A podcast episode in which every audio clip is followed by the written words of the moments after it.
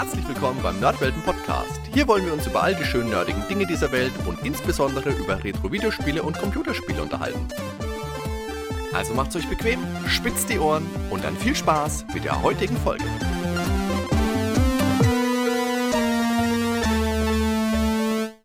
Servus Ben. Moin, hier sind wir wieder. Hi, Hardy. Hi, Zuhörer natürlich. Moin aus Norden hier. Oh Ben, heute also ich habe mich schon auch gefreut heute auf das Gespräch, aber ich habe auch die ganze Zeit schon irgendwie ein bisschen flaues Gefühl im Magen. Wo drückst denn, Hardy?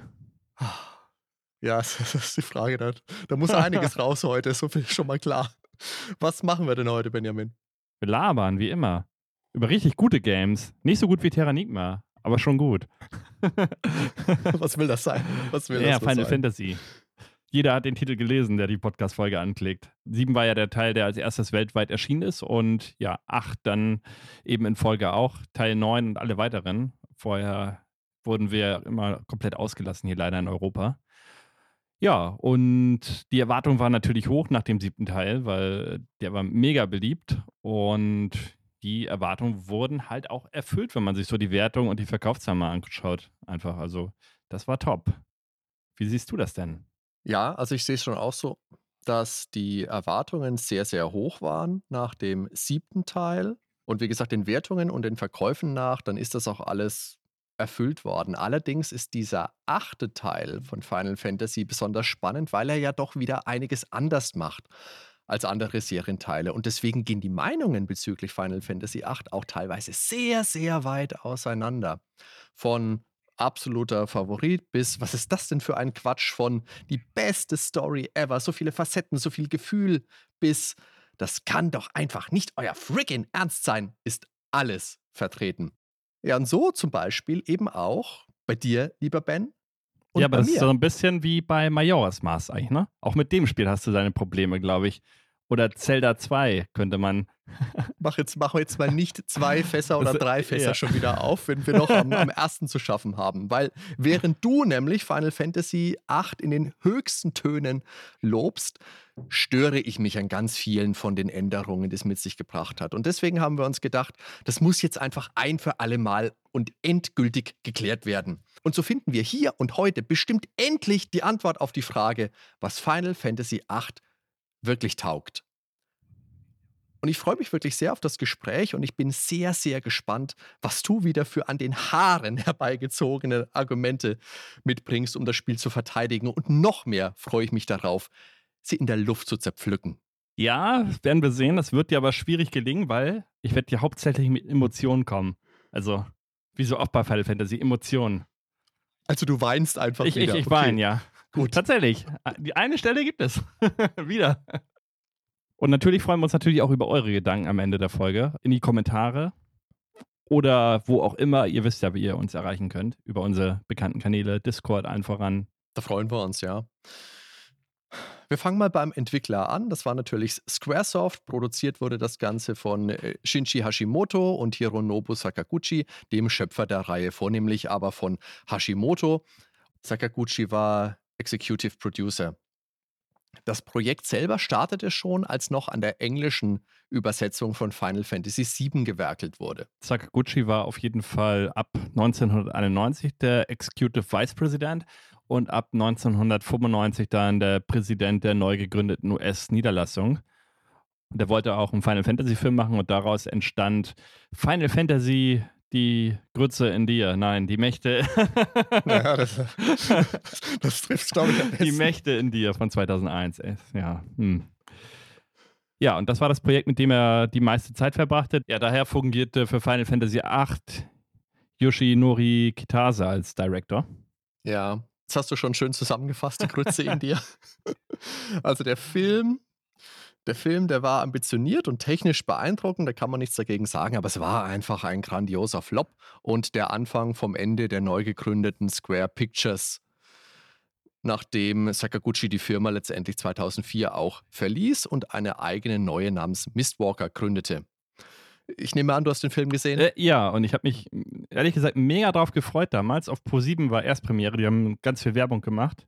Ich habe ihn also nicht im Kino gesehen, aber ja, auf Pro7 war dann immer, ja, jetzt Final Fantasy, die Mächte in dir. Und ich habe ja die typischen Elemente erwartet. Allen voran natürlich die Musik. Ja, du kannst es ja mal sagen. Wer hat die Musik gemacht? Oder wer hat sie nicht gemacht, ja. besser gesagt? Das ist, glaube ich, eher das Problem. Wer hat sie nicht gemacht? Nämlich nicht Final Fantasy Stammkomponist Nobuo Uematsu. Und das geht ja einfach nicht. Na? Aber ansonsten auch diese Welt. Es war halt irgendwie nicht diese typische Welt.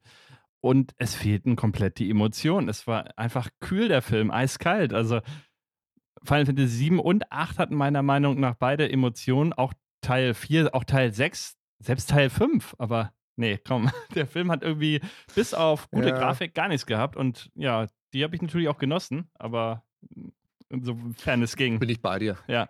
Technisch war der super, den habe ich damals von einem Kumpel angeschaut. Ja, wie gesagt, der sah toll aus, aber der ganze Rest, ich glaube, das Problem ist auch einfach, wenn du so eine Final Fantasy-Geschichte in, keine Ahnung, eineinhalb Stunden packen willst, das wird mhm. eigentlich einfach schwierig. Ja, aber man hätte es besser Egal. machen können. Und so eine Filme funktionieren tatsächlich. Also später gab es ja den Resident Evil Revelation mit auch komplett Rendergrafik.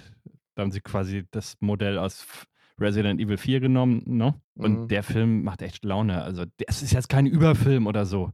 Aber den kann man sich angucken und der macht Spaß. Und äh, ja, diesen Film kann ich nicht empfehlen hier. Mächte in dir. Ja. Aber auf das Spiel, auf das Spiel wurde gewartet. Du hast jetzt schon gesagt, Final Fantasy VII, das war nach seinem Release 1997 ein weltweites Phänomen geworden und die Erwartungen an den Nachfolger, die waren einfach immens. Das war so der, der Rollenspiel-Heilbringer sozusagen. Und so furchtbar lange musste man da gar nicht drauf warten. Ja, das hast du recht. Und zwar erschien es am 11.02.99 schon in Japan und am 9.09.99 dann in den USA und im Oktober in Europa. Alles 99 und das aber erstmal nur für die PlayStation und etwas später dann halt eben auch auf dem PC und da kam ich dann zum Zug. Ich hatte ja damals immer nur Nintendo. Ich war im Prinzip immer ein Nintendo-Fanboy. Und deshalb wir hatten, hatten ja nichts. Und deshalb habe ich es dann am PC gespielt Musik dort nur MIDI, ja, das finde ich aber gar nicht so schlimm, weil gerade diese MIDI-Soundtracks, auch bei Final Fantasy VII, da ist halt immer ein Treiber bei gewesen. Den konntest du damals installieren. Der funktioniert leider ja, in den richtig. heutigen Versionen nicht mehr. Das ist da so ein kompletter MIDI-Synthesizer und mit diesen GX-MIDIs und die klingen dann echt geil. Also jetzt mal hier aus meiner Musikerwarte. Du kannst bei YouTube, glaube ich, haben Leute das auch hochgeladen. Und ja, teilweise finde ja. ich bei Final Fantasy VII die MIDI-Version besser, zum Beispiel als die Ingame-Version. Aber das variiert von Lied zu Lied. Also es gibt einige, da mag ich mehr so, andere so, aber bei acht weiß ich es nicht. Aber ich hatte damit damals kein Problem. Also das war jetzt kein Grund, dass ich sagen, äh, gesagt habe, ich brauche jetzt die PlayStation-Version oder so. Weil die ganzen Sprachsamples im Gesang, das war alles mit drin, auch in der MIDI-Version. Ja, und das Spiel kam auf üppigen vier CDs. Der Wahnsinn, ja. Ich habe lustigerweise damals auch die PC-Version gespielt, aber das mit den mit den MIDI-Sounds, das habe ich überhaupt nicht mehr so präsent gehabt. Ich habe jetzt auch im, in der Vorbereitung nicht mehr die PC-Version gespielt, sondern die PlayStation und die Remaster-Version. Mhm. Die gibt es übrigens jetzt seit 2019. Die hat einige Wohlfühl-Features für aktuelle Plattformen mit dabei. Die habe ich jetzt eben auf der Switch nochmal durchgespielt. Die ist nicht ganz unumstritten. Dazu können wir später vielleicht noch ein bisschen was sagen. Sollten wir, weil ja, es ist nicht ganz fair dem Käufer gegenüber, das als Remaster zu verkaufen. Aber die Komfortfunktionen sind wirklich gut jetzt, weil ich habe es jetzt ja auch ähm, nochmal gespielt. Ähm, nicht durch leider, ich bin jetzt bei ungefähr die Hälfte, glaube ich. Was? Ja, das ist so umfangreich, das Spiel. das war ja. Da müssen wir wieder kurze Spiele machen. ja, stimmt. Ja, aber kommen wir nochmal auf jeden Fall zurück zu den Verkaufszahlen. Äh, die japanische Version, die wurde zwei Millionen Mal vorbestellt. Also die Japaner sind da ja immer richtig heiß gewesen auf die Marke. Ich weiß nicht, ob es heute noch so ist, aber ich glaube, Final Fantasy ist da immer noch eine ganz große Nummer. Und die PlayStation-Version wurde weltweit 8,6 Millionen Mal verkauft und ist damit Platz 4 der bestverkauften PlayStation-Spiele überhaupt. Also PlayStation 1-Spiele. Und Final Fantasy 7 wurde 10 Millionen Mal für die PlayStation verkauft. Also ist dann sogar auf Platz 2 noch Vorteil 8. Aber ja, 8,6 Millionen Mal ist kein schlechtes Ergebnis. Und Bestseller war Gran Turismo mit 10,85 Millionen, habe ich, glaube ich, nie gespielt. Ich habe da schon gespielt, aber nicht wirklich viel. Ich bin nicht so der, der Rennspieler, außer Mario Kart. Auf jeden Fall war das Spiel ein mega Erfolg, hat hervorragende Wertungen abgesahnt und trotzdem hat das Spiel durchaus seine Kritiker sodass es da immer mal wieder zu Diskussionen kommt. Auch hier und heute, denn während du das Spiel ja sehr schätzt, habe ich einiges zu motzen. Und Ben, was wir über dieses Spiel schon diskutiert haben, das geht locker bis an die Anfänge unserer Freundschaft zurück. Äh, welche Freundschaft? Nur weil das bei Facebook steht, heißt das nicht, dass wir Freunde sind. Du missverstehst du leider. Nein, also ist gut. Äh, ist nur ein Spiel und ich kann alle Kritikpunkte letztendlich im Prinzip auch nachvollziehen. Gameplay-technisch ist Final Fantasy VII ganz klar überlegen. Final Fantasy IX vielleicht auch, was das ganze System angeht. Also alles Kampf Kampfsystem, Grind-System, Aufpower-System. Da haben sie einiges nicht so gut gemacht, tatsächlich. Da gebe ich dir recht. Aber mal gucken. Ich glaube, unsere Freundschaft wird das jetzt nicht zerstören. Hoffen wir es. Hoffen wir es. Dann lass uns erstmal anfangen. Was ist denn Final Fantasy VIII überhaupt für ein Spiel? Es ist natürlich ein Rollenspiel, genauer ein JRPG. Äh, wie definierst du das denn für dich? Also für mich der wichtigste Punkt bei einem JRPG ist im Prinzip, dass die Spiele absolut linear aufgebaut sind. Das kannte ich tatsächlich aus meiner Kindheit auch gar nicht anders. Und ich war völlig erstaunt, als ich dann das erste Mal ein Gothic gespielt habe. Und ich da stand, ja, mach doch mal. Und ich wusste gar nicht, hä, was soll ich machen? Wo ist der rote Faden? Wo muss ich hin? Wen muss ich ansprechen? Diese japanischen Rollenspiele oder generell aus dem äh, asiatischen Raum kann man ja den Großraum damit zählen. Die machen, äh, die sind halt immer sehr story-fokussiert und im Prinzip total linear, außer dass du mal hier und da eine kleine Sidequest machen kannst. Aber im Prinzip geht es darum, die Story ja, zu erfüllen. Und dazu gehört natürlich auch eine oft ausufernde Geschichte über Freundschaft, Ehre, Weltrettung oder alles zusammen, wie bei Final Fantasy VIII. da haben wir von allen ein bisschen. Weltrettung ist aber, glaube ich, ganz oben mit dabei. Also, das zieht immer, ja. Ja, natürlich spezieller Artstyle, insbesondere halt im Manga-Stil bei Final Fantasy VII ja auch ziemlich stark, bei 8 jetzt ein bisschen klar, wenn man sich die Frisuren anguckt. Ja, und bevor das in Japan eigentlich losging mit den JRPGs, baut das im Prinzip auch auf westliche Klassiker auf, also zum Beispiel Wizardry oder Ultima. Und die waren damals eben in Japan auch recht beliebt. Und letztendlich hat man halt diese Klassiker für den japanischen Markt angepasst. Und da ist dieses typische Spielprinzip draus geworden. Was auch noch ganz wichtig ist, sind die rundenbasierenden Kampf, äh, Kämpfe mit diesem Kampfbildschirm. Also das hat man ja sonst auch nicht so häufig, dass man diese speziellen Kampfbildschirme hat. Bei anderen Spielen ist es tatsächlich eher so, dass du auch rundenbasierende Kämpfe vielleicht hast, aber die finden dann in der Umgebung, in der du dich bewegst, statt. Also ähnlich wie bei Chrono Trigger zum Beispiel. Ja. Genau, ja. Oder du hast so ein Hexfeld oder so, aber ja, diese typischen Kampfbefehl, äh, Kampfbildschirme mit diesen Befehlen, das ist halt typisch JRPG. Und ja, jetzt kommen wir zum ne absolut nervigen Faktor: Zufallskämpfe. Man hat mittlerweile erkannt, sie sind nervig, aber äh, ja, irgendwie gehören sie auch dazu. Ich bin allerdings ganz froh jetzt, dass man sie zum Beispiel ausstellen konnte, einfach mit dieser Komfortfunktion, gerade in Final Fantasy VIII. Äh, ist man nicht so auf die Kämpfe angewiesen. Es schadet sogar teilweise eher noch weil Monster ja. mitgrinden. Also von daher kann man sogar, wenn man die Kämpfe äh, zum größten Teil deaktiviert, die noch mehr sich eben auf die Story fokussieren. Und daher finde ich es gar nicht so schlimm, dass das Kampfsystem nicht so toll ist. Die Zufallskämpfe, die du jetzt erwähnt hast, die gab es ja in westlichen Rollenspielen natürlich. Auch schon, die gibt es eben entsprechend auch in den japanischen. Und oft ist es eben so, dass alle paar Schritte ein Kampf aufploppt und manchmal in separaten Bildschirmen ausgetragen wird, manchmal, wie du gesagt hast, in Chrono Trigger, dass es im Spiel selber, in der Spielgrafik stattfindet. Häufig sind die Kämpfe rundenbasiert. In neueren Vertretern des Genres findet das auch in, in Echtzeit statt. Manchmal gibt es so Zwischendinger wie in Final Fantasy XII. Da kämpfen die, da, deine Charaktere in Echtzeit und kannst zwischendurch mal pausieren, kannst Befehle geben. Aber sagen wir mal, klassisch ist es eher rundenbasiert. Mhm. Wichtige Vertreter sind natürlich die Dragon Quest-Reihe, Final Fantasy, Chrono Trigger, hast du gesagt, Fantasy Star von Sega und ganz viele andere. Und die klassischen Vorgaben, die du jetzt genannt hast, die wir jetzt genannt haben, denen folgt auch Final Fantasy VIII, bietet aber abseits davon viele neue Elemente. Ich möchte jetzt ganz kurz einen kleinen Abriss über Final Fantasy generell mal machen. Also Final Fantasy ist eine der langlebigsten Spielereien überhaupt. Die ersten sechs Titel erschienen für Famicom und Super Nintendo. Nicht alle außerhalb Japans. Daher kam es dann zu Namenswirrungen. Und nachdem man dann aber bei Square nicht glücklich war, weil Nintendo die geplante CD-ROM-Erweiterung für das Super Nintendo nicht brachte, erschien Teil 7 dann eben exklusiv für Sonys PlayStation und später auch für den PC. Wie gesagt, das Ganze war ein weltweiter Erfolg, ist auch heute noch mega beliebt und in vielen, vielen Toplisten. Eigenes Thema. Ja, dann kommen wir noch mal kurz zu den Namenswirrungen. Ja, aber nur kurz. Na gut.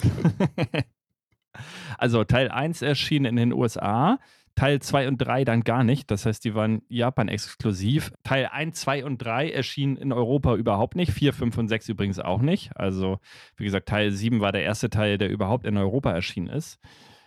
Hm. Damals ja, später gab es dann noch Versionen, ja, die da bei uns ja, erschienen gut. sind. Aber damals ja, hast die du habe ich jetzt nicht mit reingezählt, genau. Zum, wir reden Okay. immer vom Erscheinungs... Äh, ja. Ja, einverstanden. Teil 4 erschien dann aber wieder in den USA, wohlgemerkt. Und wurde dann aber eben in Final Fantasy 2 umbenannt. US 2 sagt man auch immer. Das ist ja US 2, aber eigentlich ist es Final Fantasy 4 in Japanisch. Äh, Wobei sie sogar spielerisch den Inhalt teilweise noch geändert haben, ein bisschen auf den amerikanischen Markt angepasst und vereinfacht. Und Teil 5 blieb dann wieder in Japan und aus 6 wurde dann eben Teil 3 in den USA. yes. so, ist doch Oh. logisch, oder nicht? Ist, ich Ja, weiß gar nicht, warum, klar, was du ja. hier mit Namensführung hast, weil eigentlich ist es ja komplett logisch. Die Europäer, wie gesagt, die schauten immer in die Röhre, obwohl in die Röhre kann man ja auch schauen damals, und, aber in die andere Du hast da Röhre. kein Final Fantasy drin gehabt, ja. hast kein Final Fantasy drin gehabt. Oder musst du das importieren? Das war übrigens Ja. auch bei mir so. Also ich bin wesentlich früher mit der Final Fantasy-Reihe in Berührung gekommen, allerdings auch mit Final Fantasy 2 US, nicht mit dem japanischen. Aber Mhm. das war auch gut so, hätte ich nichts verstanden. Ähm, die Patches kamen ja später. Ich hatte damals so ein Action-Replay oder was das war. Und für Mhm. Secondhand-Läden, die haben sowas damals in den 90ern immer angeboten. Claude Moir hat ja in einem Interview schon bei uns erzählt, dass er ja auch schon mal mit der Übersetzung von Final Fantasy VI angefangen hat. Aber das Projekt wurde dann ja leider gecancelt. Sehr, sehr schade. Ja. Ja. Aber es gibt ja für Final Fantasy VI auch die tolle deutsche Übersetzung von unserem Freund, dem Manu Löwe. Die können wir ja nochmal ausschlagen. Schönen Gruß an dieser Stelle. Ja, grüß dich, Manu. Hinter der Final Fantasy-Reihe steht Hironobu Sakauchi, das haben wir schon gesagt. Der erste Teil erschien 1987 für das Famicom und auch in den USA für das NES. Das war auch ein ziemlich großer Erfolg, was wichtig war, weil Square damals kurz vor dem finanziellen Ausstand. Warum jetzt der Name Final Fantasy? Dazu gibt es bekanntermaßen zwei Varianten. Manchmal liest man, dass es da, äh, dass es sich auf den letzten Strohhalm bezieht, den man in dem Spiel sah. Diese Theorie wurde aber inzwischen oft als die falsche betitelt. Und die andere Theorie besagt schlicht, dass man einen Titel haben wollte, der sich FF abkürzen lässt. Fighting Fantasy war schon besetzt, dann eben Final. Und diese zweite Theorie hat Sakaguchi dann 2015 auch bestätigt. Ich bin jetzt ein bisschen traurig, weil ich habe immer an die andere Theorie geglaubt. Darfst du ja auch weiter. Nee, Du tu einfach so, als hätte ich nichts Okay. gesagt. wie immer. Und du hast es damals auf dem PC gespielt, hast du erzählt? Ja, genau. Beide übrigens. Ne? Also Final Fantasy VII habe ich auch auf dem PC gespielt. Allerdings habe ich es da sogar vorher auf der Playstation einmal ausgeliehen. Das heißt, wir haben einen Mhm. Konsolentausch gemacht. Kumpel von meinem Bruder und ich. Er hat meinen N64 mit Ocarina of Time bekommen und ich habe seine Playser mit Final Fantasy bekommen. Das hast du schon mal erzählt. ja, das ist der geilste Tausch gewesen. Eine Win-Win-Situation für uns beide. Also ich habe Final Fantasy VIII damals auf der Playstation kennengelernt bei einem Freund. Ich weiß noch, der war für ein Jahr in den USA als, Austausch, als Austauschschüler, kam dann wieder und hatte eben Erfahrungen mit Final Fantasy schon. Ich glaube aber mit Teil 7. Und bei dem habe ich dann den achten Teil das erste Mal gesehen. Ich selber hatte damals bekanntermaßen keine Playstation, deswegen hat es eine ganze Weile gedauert, aber ich habe dann beide Teile auch für den PC erworben. Die hatten beide so eine richtig große, geile PC-Spielebox. Mhm. Die sah toll aus. Habe ich aber beide leider während dann meiner Studienzeit verkauft. Ich habe tatsächlich die CDs noch, wobei die eine hatte ich mir dann mal kopiert oder so. Sicherheitskopie, Sicherheitskopie, das das ist in Ordnung. Ja, nee, äh, ja, war, war, war eine Sicherheitskopie von meiner eigenen, ja, äh, weil äh, die war so ziemlich am Ende. Ich glaube, ich konnte sie noch auslesen gerade so eben.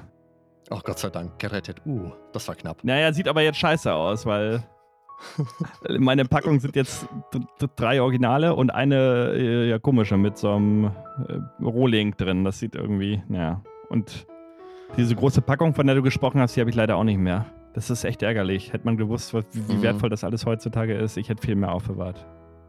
Ja, und vor allem wie schön, es konnte ja keiner ahnen, dass es irgendwann diese CD, diese PC-Boxen nicht mehr gibt, Ja. die ja alle unterschiedliche Formate hatten, alle unterschiedliche Farben. Da war ja nichts genormt, das war ja super. Ja, wenn man Platz hat, ja. Wilde Zeiten. ja, naja, natürlich. Aber ich glaube, Ben, jetzt haben wir die Grundlage ganz gut geschaffen, wo die Reihe herkommt. Und jetzt können wir uns mal ausführlich mit Final Fantasy VIII beschäftigen. Und zwar mit der Story zuerst mal. Also erstmal an dieser Stelle Spoiler Alert, oder?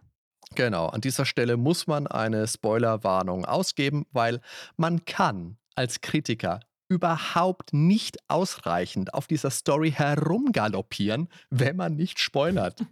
Also da müsst ihr einfach Rücksicht drauf nehmen. Wenn ihr das Spiel noch nicht gespielt habt, dann drückt jetzt mal auf Pause, spielt kurz Final Fantasy VIII und dann kommt er gleich wieder. Kopfschüttelnd, aber er kommt wieder. also die Geschichte. Sie ist vielschichtig mit Zeitsprüngen, aber letztendlich war sie für mich einfach viel zu wirr. Aber Moment, Moment, Moment, da muss ich jetzt schon einhaken.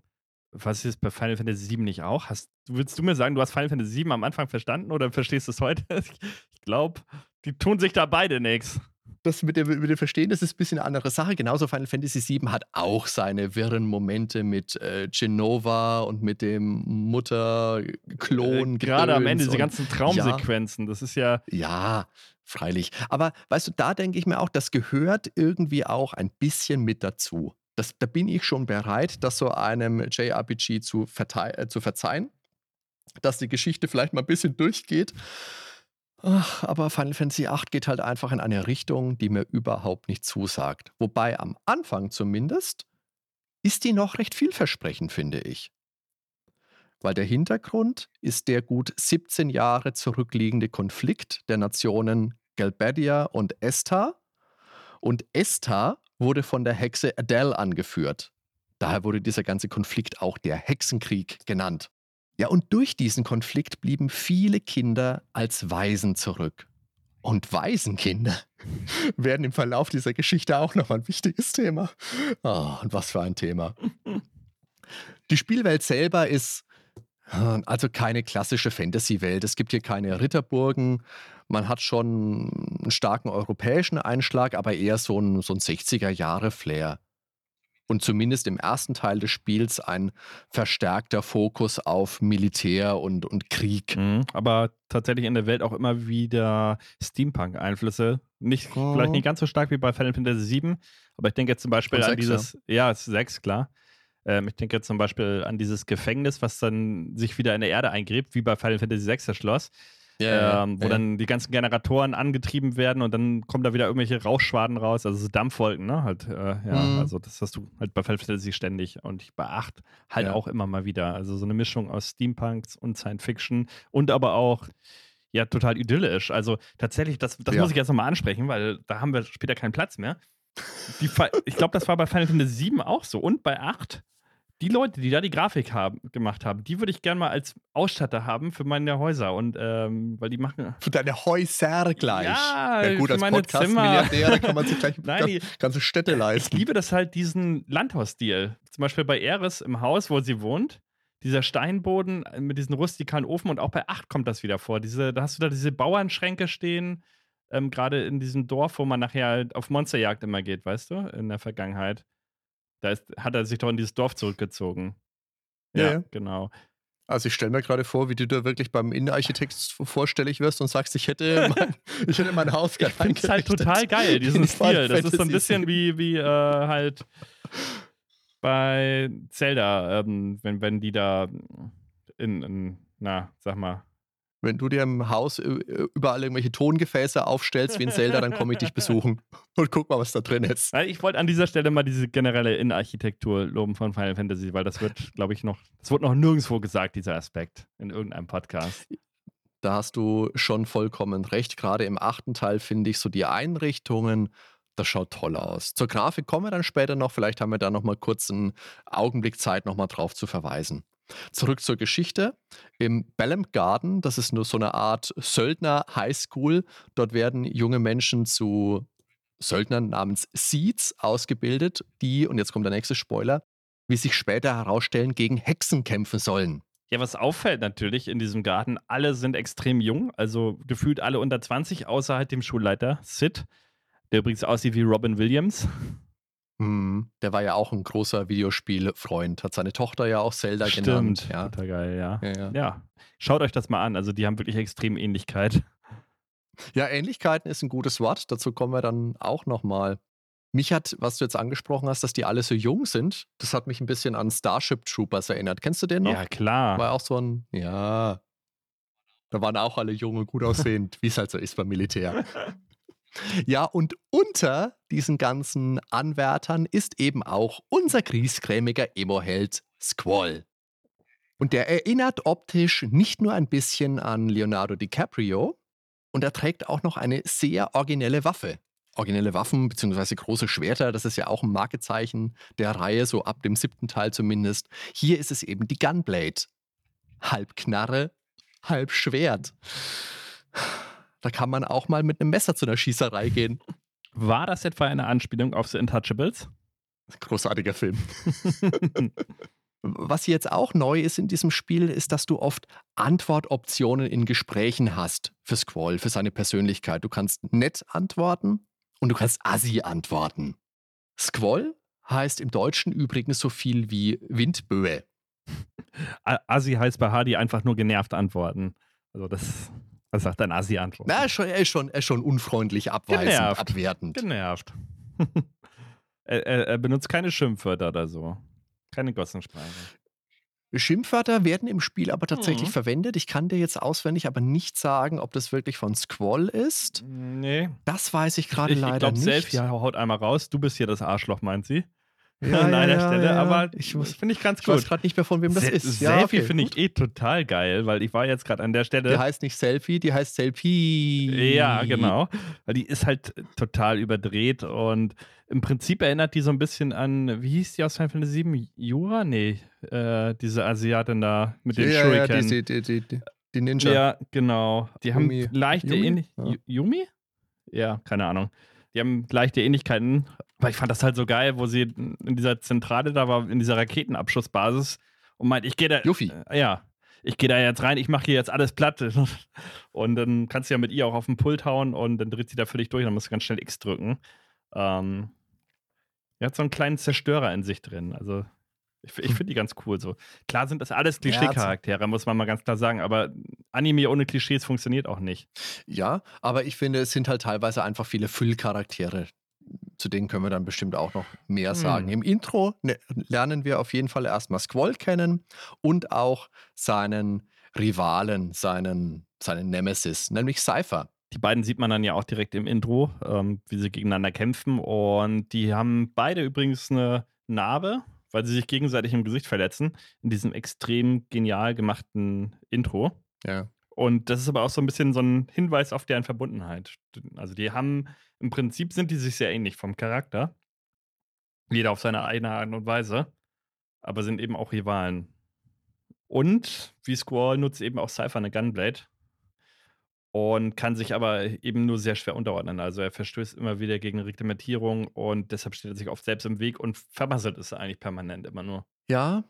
Und zurück zum Thema: unsachgemäßes Herumfuchteln mit scharfem Gerät. Das Spiel beginnt dann sinngemäß auch auf der Krankenstation des Bellamp Garden. Ich wollte mal zum Bellamp Garden generell sagen. Ich finde, der hat einfach so eine extrem beruhigende Atmosphäre, auch in dieser Krankenstation, wo schon anfängt. Da weht dieses, äh, da weht der Wind durchs Fenster und Mhm. äh, ja, dann wackelt so ein bisschen die, äh, Der Vorhang. na, ja. die, die, der, der Vorhang da, genau. Ähm, und irgendwie, ja, fühlt man sich da total ja, wohl in diesem Garten. Das, äh, Geborgen, geborgen, ja. genau. Und das liegt aber, glaube ich, auch mit an dieser Musik, die halt extrem entspannt Ja. ist.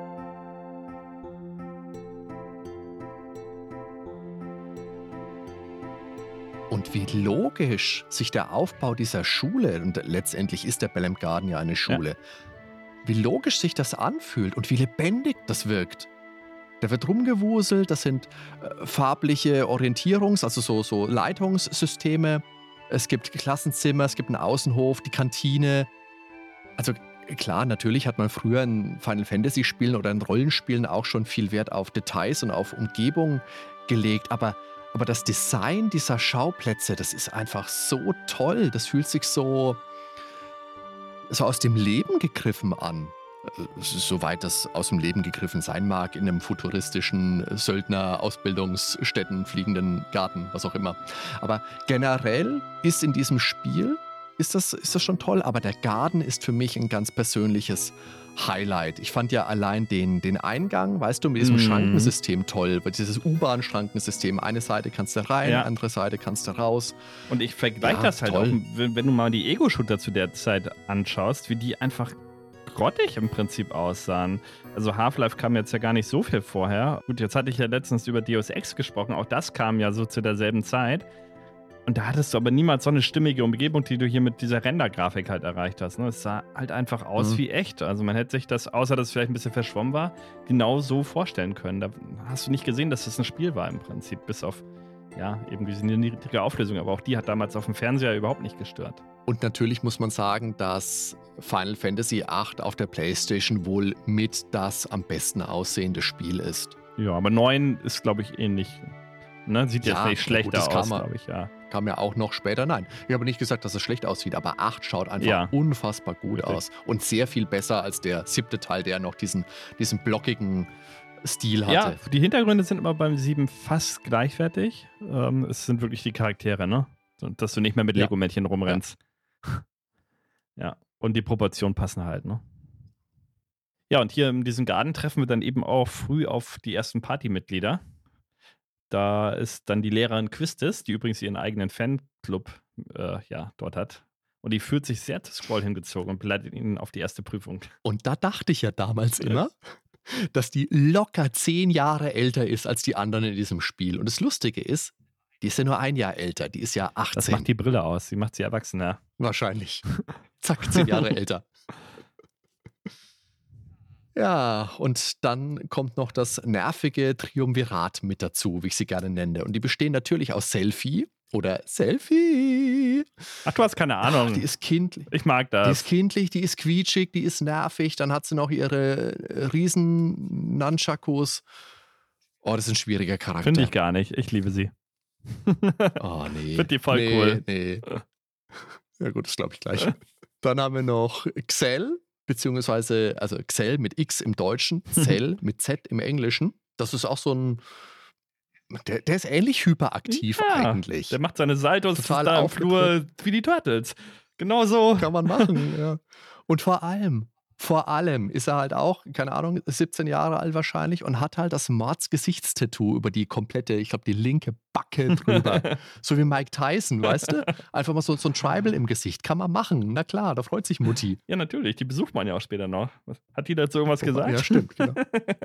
nee, die sagt eigentlich gar nicht. Stimmt, die hätte ja wahrscheinlich einwilligen müssen, oder? Mutti, ich möchte mal mein Gesicht tätowieren lassen. Klar, Junge. Das ist wie, wie bei Pokémon, weißt du? Wenn bei Pokémon der Junge loszieht, der zehnjährige ja, genau. Junge, Mutti, ich ziehe jetzt in den Wald und fange ein paar Ratten. Na klar, seid zum Abendessen zu Hause. Gut. Andere Zeit. Ja, und dann haben wir noch Irvine. Den lernen wir erst, ich glaube, gegen Ende der ersten Spiel-CD kennen. Und der hat tolle Charaktereigenschaften. Er ist, er ist halt der Cowboy.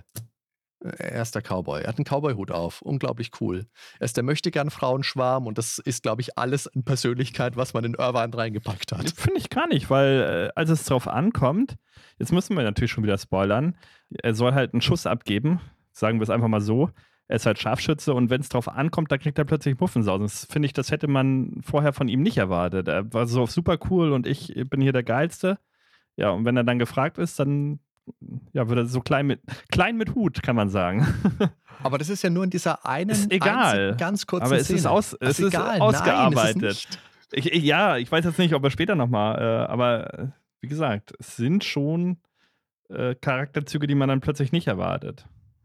Also das mag sein, aber wie gesagt, das ist wirklich minimal in diesem Spiel und generell finde ich, ist es ein... Ist aber auch nicht der wichtigste Charakter, das Genau, so genau. Und das ist aber ein Problem, was viele Charaktere bei Final Fantasy VIII haben, dass sie halt einfach sich nicht wichtig anfühlen. Finde ich jetzt aber im Vergleich zum Beispiel zu Chrono Cross überhaupt nicht, weil Chrono Cross habe ich echt abgebrochen, weil es nachher irgendwie 20, 30 Charaktere in meiner Party gab. Genau, das ist ein ganz anderer Ansatz. Und, ja, klar. Ja, ja, ja, Das, war, das war für mich oberflächlich, damit wir einen Gleich haben. Das Aber waren da Charaktere, die so waren einfach nur da, hatten einen Namen und hatten keinerlei ausgearbeitete Story. Und äh, das hat mich halt total abgeturnt. Also ich bin da nicht komplett resistent gegen, falls du das denkst. Aber bei Final Fantasy VIII waren okay. sie halt so äh, ausgearbeitet, dass ich mich gut mit dass den. Dass es für mich gereicht hat. Und tatsächlich muss ich auch an, ich weiß nicht, ob es das, ich glaube, das Review, das gibt es nicht mehr. Ich erinnere mich aber aus äh, in der GameStar. Da stand halt im Test am Ende, ich lege das Spiel mit einem weinenden und einem lächelnden Auge zur Seite. Einerseits freue ich mich, ich habe es durchgespielt und andererseits ja, werde ich alle Charaktere einfach unglaublich vermissen, hat derjenige, der es getestet hat geschrieben. Ich weiß nicht mehr, wer das war, aber diesen Satz, den äh, habe ich halt nicht mehr vergessen. Und ich. Also du weißt nicht mehr, wer das war und es gibt dieses, äh, ich weiß, diese, dass es, dieses Review Ich bin mir ziemlich sicher, dass es die GameStar war und. Ja, ja. Hm. Würde ich, würde ich jetzt auch sagen an deiner ja, Stelle. Genau. also Charaktere, wie gesagt, ich finde sie relativ blass. Es gibt dann noch äh, einen Charakter, der ein bisschen mehr ausgefleischt ist. Die kommt dann später in der Geschichte noch mit dazu. Zu Zell, Xell, habe ich ja gerade schon mal gesagt, dass der im Deutschen angepasst wurde. Genauso war es bei Cypher. Der schreibt sich im amerikanischen Original mit S, in der amerikanischen Version mit S und im Deutschen mit C. Und das eben darauf bezogen, dass es im Deutschen natürlich die Namen Zell gibt es bei mir in der Gegend sogar einen Ort, der so heißt, und Cypher, weil das wohl relativ häufig als Namen verwendet, also weil es diese Namen relativ häufig gibt. Also Zell die Ortschaft ja, den Nachnamen Cypher, der ist mir jetzt nicht so geläufig. Aber von mir aus. Ja, ich glaube, Zell haben sie einfach wegen Zelle übersetzt. Das mag auch ja, sein. Ja, aber im Endeffekt, ja. Ist jetzt nichts, was mich stört oder so. Mich auch nicht. So, aber Squall, wenn wir es jetzt von den anderen Charakteren schon hatten der war für mich damals bei meinem ersten Kontakt mit dem Spiel einfach kaum zu ertragen. Der ist bockig, der ist miesepetrig und das, das ist einfach kein Held, wie man ihn sich vorstellt. Ja, im Verlauf des Spiels auch nicht. Also ich meine, äh, klar, hier geht es vor allem um, um seine Entwicklung und eben auch an den Beitrag seiner Freunde zu seiner Entwicklung, die ja auf ihn als Charakter einwirken. Aber ich fand ihn am Ende des Spiels einfach immer noch unsympathisch. Vielleicht einfach, weil er mich vorher so sehr genervt mhm. hat. Und das, das konnte ich jetzt beim Wiederspielen auch wieder nicht ganz ablegen, aber es war nicht mehr so dominant, wie ich es in Erinnerung hatte. Aber es klaut nicht auch so ein bisschen? So dieser miese Peter und ja, ich finde die sehr ähnlich teilweise. Ja. Also klar, er ist noch eine Spur heftiger. Ja, ja, aber ich finde das, äh, für mich müssen das auch nicht so solche Heldenfiguren sein. Ich finde das eigentlich ganz cool, dass sie so ein bisschen Anti-Held sind. Und ähm, was ich halt richtig geil finde bei ähm, Final Fantasy VIII ist, dass du immer die Gedanken siehst. Was, das hast du, glaube ich, bei Final Fantasy VII gar nicht oder weniger oder bei anderen Final Fantasy Spielen. Das waren ja immer das in Klammern und dann hast du immer gesehen, was er in der jeweiligen Situation denkt. Und das fand ich schon sehr psychologisch tiefgehend irgendwo. Ja, also so, so, so tiefgehend sind die Gedanken jetzt nicht, die er so hat. Naja, ich du kannst daran cool. seine Entwicklung sehen. Äh, warum ja, muss ich jetzt hier entscheiden? Ja. Ich bin gar nicht der Typ für sowas und ähm, warum stehe ich jetzt im Mittelpunkt wieder und es ist schon so ein bisschen auf eine psychologische Ebene spielt sich das Ganze ab. Mhm. Also soll zumindest. Und bei mir ähm, kam das ganz gut an, bei anderen vielleicht nicht. Aber das ist für mich auf jeden Fall ein Pluspunkt. Diese Gedankenblasen immer. Auch wenn es jetzt halt keine Sprachausgabe gibt oder so, es nur Text ist, aber ich fand den schon gut ausgearbeitet, sagen wir so. Ja, aber wir können ja noch mal ein bisschen auf die Story zurückkommen. Und zwar müssen wir zu Beginn erstmal eine Ausbildung eben zum Seed abschließen und dazu geht es demnächst in die benachbarte Feuerhöhle und da müssen wir dann gegen die Guardian Force Ifrit kämpfen. Da muss man übrigens auch, das hat man mehrmals im Spiel, vorher wieder eine Zeit angeben, wie viel Zeit man benötigen soll. Genau. Äh, das finde ich ein bisschen, ja, irreführend, nervig. Ich, ich glaube, wenn du niedrigere Werte ansetzt, ist es, glaube ich, besser. Ne? Dann kriegst du mehr Boni oder was? Ich weiß es nicht. Das aber wirkt sich auf deine, auf deine Seed-Stufe aus, was du dann für einen Soll so. bekommst. Ja, okay. Weil später war das nochmal. Ähm, und da ja, habe ich dann das niedrigste, da konnte man 40 Minuten wählen. Ich habe 10 Minuten gewählt, habe es dann aber auch gut geschafft. Aber ist problematisch, wenn du Zeit hast, um dir noch irgendwie Zauber zu ziehen, aber da kommen wir später nochmal zu, weil da kannst du schon mal. Oh ja, Zauber ja, ziehen. Aber, aber, da kommen wir, oh, da aber kommen mit Dreifachgeschwindigkeit ist das alles erträglich. aber es ist kein gutes System. Ja, das, das, können wir schon mal jetzt im Voraus festhalten. Und Guardian Forces waren wir eben, also man kämpft dann gegen Ifrit und Ifrit schließt sich dann eben auch einen an, wie man das aus anderen Final Fantasy Spielen kennt. Da gab es ja auch schon Ifrit. Und das sind eben mächtige Beschwörungen, eben diese klassischen Elementals, die man eben auch schon kennt, ne? Oder äh, wie hießen sie sonst äh, bei Final Fantasy? Esper, äh, äh, Esper genau. Ähm, und die sind ja immer dabei. Aber hier haben sie halt wirklich ja eine hohe Wirkung, machen sehr viel mehr Schaden, als du im Nahkampf zum Beispiel machen kannst, auch mit Magie. Also ich habe das Gefühl, teilweise die Kämpfe sind darauf ausgelegt, die eben mit diesen Guardian Forces zu bestehen. Und ja, tatsächlich sind die Animationen sehr lang, nicht abbrechbar. Das war schon immer ein Kritikpunkt, auch damals schon. Das wird es auch heute wieder sein. sein, aber tatsächlich in dieser Komfortversion, so schlecht sie auch in anderen Sachen ist, geht das ratzifatz. Also mit Dreifachgeschwindigkeit, also man gewöhnt sich da einfach dran. Man kann das sich gar nicht mehr normal angucken, weil die Kämpfe einfach mega lahm sind, wenn man wenn es ausschaltet. Außer man braucht halt Kämpfe, wo man Zeit zum Eingeben braucht, spezielle Bosskämpfe oder so, da stellt man auch schon mal wieder rum. Ja, und die finale Prüfung, eben nachdem man jetzt in dieser Höhle war, ist dann der Kampfeinsatz der Seed-Anwärter in der umkämpften Stadt Dollet. Äh, sehr geil übrigens, finde ich. Ähm, diese ganzen Einsätze überhaupt mit dieser Missionsmusik. Oh, müssen wir an dieser Stelle mhm. eigentlich schon mal kurz einspielen. Dann kommt immer sehr viel Atmosphäre über. So ein bisschen wie, wie heißt der Komponist? War das Hans Zimmer, der The Rock gemacht hat? Hans ja, Zimmer, genau. Ja, also ganz genau. Ich glaube, genau. das ist auf jeden Fall Hans Zimmer inspiriert. Also das eine Lied. Ja. Und ja, wenn man sich den Soundtrack zu The Rock anhört zum Beispiel, das sind schon krasse Parallelen dann. Finde ich aber gut. Also das passt hier wunderbar rein und ist aber trotzdem irgendwie nicht austauschbar. Also Uematsu hat es wieder geschafft.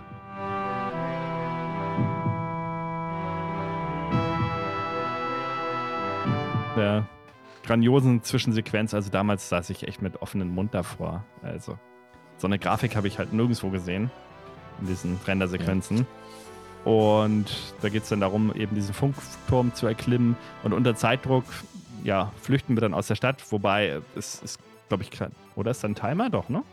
Doch, tatsächlich. Ich glaube, da ist auch ich einer. Ich glaube schon, ja, ja. Und das ist so eine riesige Metallspinne, das ist ganz geil. Die verfolgt einen und dann bekämpft man sie, dann bricht sie wieder zusammen, dann steht sie wieder auf, dann springt sie plötzlich über dich auf so einer Brücke und das ist echt sehr, sehr mhm. sehenswert. Spielerisch natürlich, heutzutage reißt das keinen mehr rum, aber aber das ist was, was man sich heute auch immer noch anschauen kann, finde ich. Und das war ja damals auch, es gab eine Demo zu Final Fantasy VIII und ich glaube, das war diese komplette ähm, Dollet-Sequenz, ah. also diese ganze Kampfsequenz, die man da spielen konnte. Das ist wirklich spannend, das ist ganz, ganz großartig inszeniert. Das setzt die Messlatte für das Spiel einfach sehr, sehr hoch. Hier ist natürlich jetzt das Thema Krieg noch sehr dominant und diese Schlacht, die erinnert an die, an die Landung der Alli Alliierten in der Normandie, an den Film Der Soldat James Ryan von 1998. Nur kämpfen hier eben nur die jungen Seed-Hüpfer mit 17, 18 gegeneinander. Stimmt, das ist auf jeden Fall inspiriert von den Filmen.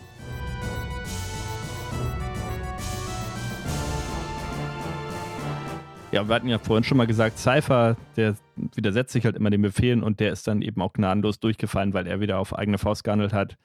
Und natürlich entwickelt sich da entsprechend Konfliktpotenzial. Squall, Cell und Selfie, die wir während des Einsatzes kennengelernt haben, steigen eben alle zu diesen Seeds dann auf. Ja, und zu Feier gibt es noch einen prunkvollen Abschlussball mit einer richtig geilen Zwischensequenz mit dem Walzer. Hm. Ja, die Szene haben wir dann auch geübt, meine Frau und ich, für unseren Hochzeitstanz. Und übrigens war unsere ganze Hochzeit so ein bisschen darauf ausgelegt. Ne? Also wir hatten Deko mit ähm, Schokobos und eine Final Fantasy VIII Torte mit den Figuren drauf von Squall und Renoa und ja, eben auch dieses Lied dann zum Eröffnungstanz zur Hochzeit. Also verbinde ich Schön. sehr viel mit. Gerade mit mhm. dieser Szene. Also es war auch das ist ja auch ganz lustig, immer schon, das, ja? das, hast du mir, das hast du mir auch schon Jahre im, im Voraus Richtig, ich, das erzählt, war dass ihr da immer schon im Gespräch. Also seitdem wir zusammen sind, wenn wir heiraten, dann mit dieser Szene, also seitdem wir Final Fantasy VIII gespielt haben.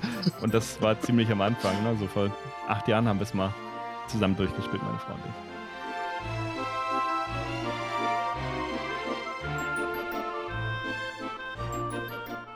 Na, was natürlich noch ganz wichtig ist, in dieser Szene ist auch die erste Begegnung dann mit Renoir.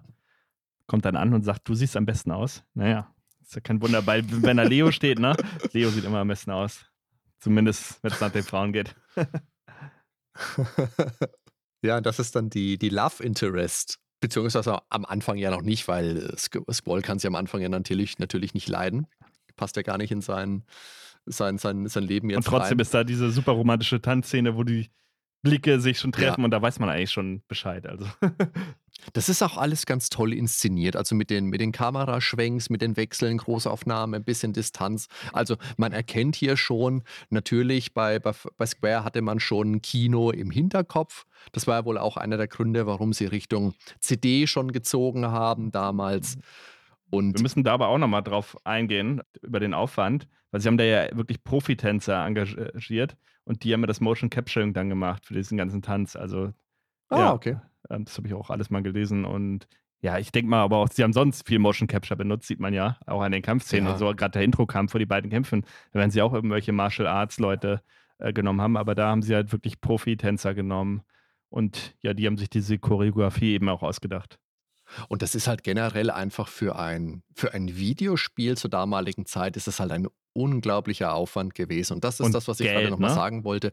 Du erkennst, ja, ja, klar, das war halt jetzt einfach da zum einen das Geld, aber sie haben auch schon die Ambitionen gehabt, Richtung, Richtung Film zu gehen. Also ein cineastisches Erlebnis zu bieten. Sie haben auf der PlayStation ja mehrere Spiele gemacht. Das gab es bei Final Fantasy VII in Maßen ja auch schon. Da war der Look halt vielleicht noch nicht ganz so, wie man sich vorgestellt hat. Aber hier kennt man dann schon kennt man dann schon ein bisschen die Grütze in dir wieder. das setzt sich jetzt Ja, und der Bruch das, ist halt nicht mehr gefallen. so krass. Ne? Bei sieben hast du ja, ja, die echt geilen Zwischensequenzen gehabt, wo er dann auch perfekt aussah und dann hast du wieder die Spielgrafik und plötzlich ist das Klötz Klötzchenmännchen wieder da und so.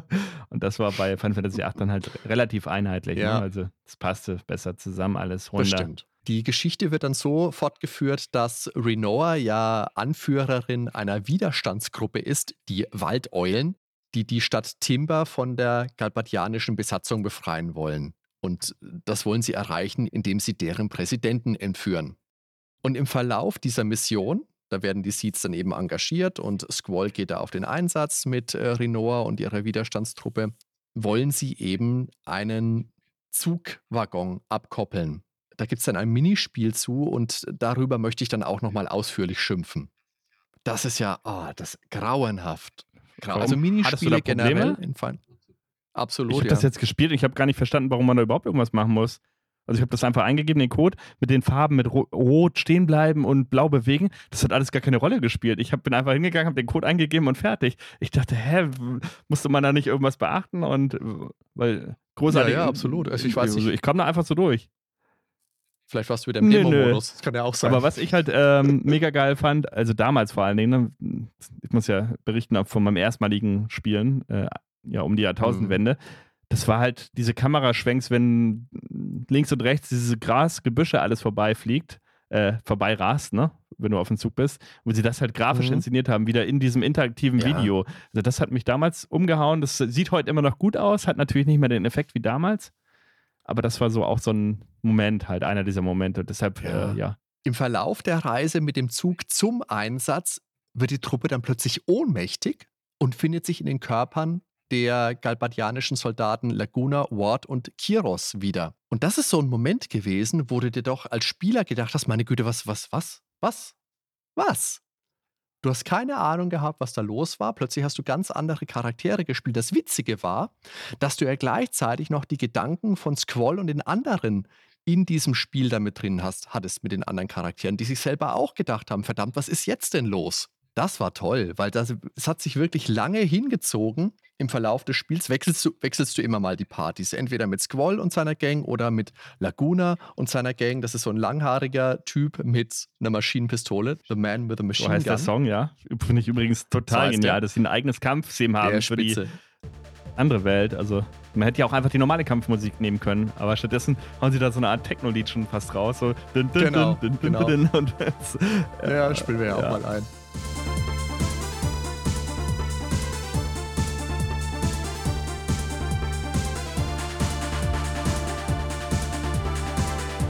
Ja, aber was es damit letztendlich auf sich hat, das erfahren wir erst im Verlauf des Spiels. Und Bis dahin scheint es so, als spielen wir da zwei absolut nicht zusammenhängende Geschichten, die dann aber zusammengeführt werden. So soll es ja sein. Witzig ist, dass die Charaktere, als sie wieder zu sich kommen, sehr schnell feststellen, dass sie eben alle diesen selben Traum hatten. Im Spielverlauf geht es dann so weiter, dass kurz darauf die Hexe Edea als die neue Botschafterin Galberdias eingeführt wird. Und wie man sich vorstellen kann, Hexen und Politik, top Idee. Davon ist auszugehen. Wer hätte es ahnen können, dass sie bei ihrer Amtseinführung den Präsidenten ermordet? Huiuiui, jetzt bin ich schockiert. Ja, gut, das ist natürlich alles schon relativ cheesy, auch diese ganze Hexensache, ne, überhaupt. Ja, und im Kampf wird dann, also du kämpfst ja dann gegen die Hexe und da wird Squall ja von so einem riesigen Eissplitter durchbohrt. Und da wusste ich natürlich beim ersten Mal durchspielen auch nicht, ähm, was geschieht da jetzt? Äh, stirbt er jetzt? Setzt er jetzt das halbe Spiel aus? Wird der Held vielleicht einfach mal ausgetauscht? Weil ich fand, so nach Final Fantasy VII war irgendwie alles möglich nachdem Eris da gestorben ist, was niemand erwartet hätte. Ja. Ich habe gedacht, ja gut, jetzt ja. hauen sie mal wieder einen raus hier, oder? Also, ja, nee, im Prinzip, äh, ja gut, es war relativ schnell dann überstanden. Äh, ist, glaube ich, auch nachher wieder auf der Krankenstation oder was auch immer. Ich weiß nicht, wie er es überlebt hat. Ich fand die ganze Sequenz halt schon echt gut gemacht. Überhaupt diese ganze, dieser ganze Angriffspart auf die Hexe wie man da reinschleicht äh, und äh, Renoir dann noch eingeschlossen ist und die Zeit, gegen die Zeit arbeitet man ja die ganze Zeit. Schon sehr ähm, actionmäßig das Ganze, wie so ein Film wieder halt. Mhm. Ähm, sehr viel Spannung. Sie haben immer permanent versucht, das Spannungslevel hochzuhalten, eigentlich in solchen Sequenzen. Auf jeden Fall endet das dann damit auch und die erste CD nämlich und dann ist eine kurze Pause und dann spielt man wieder Laguna und dann erfährt man, wie es weitergeht ja, und den Teil mit dem Eissplitter greifen wir auf jeden Fall später nochmal auf. Ja, unbedingt.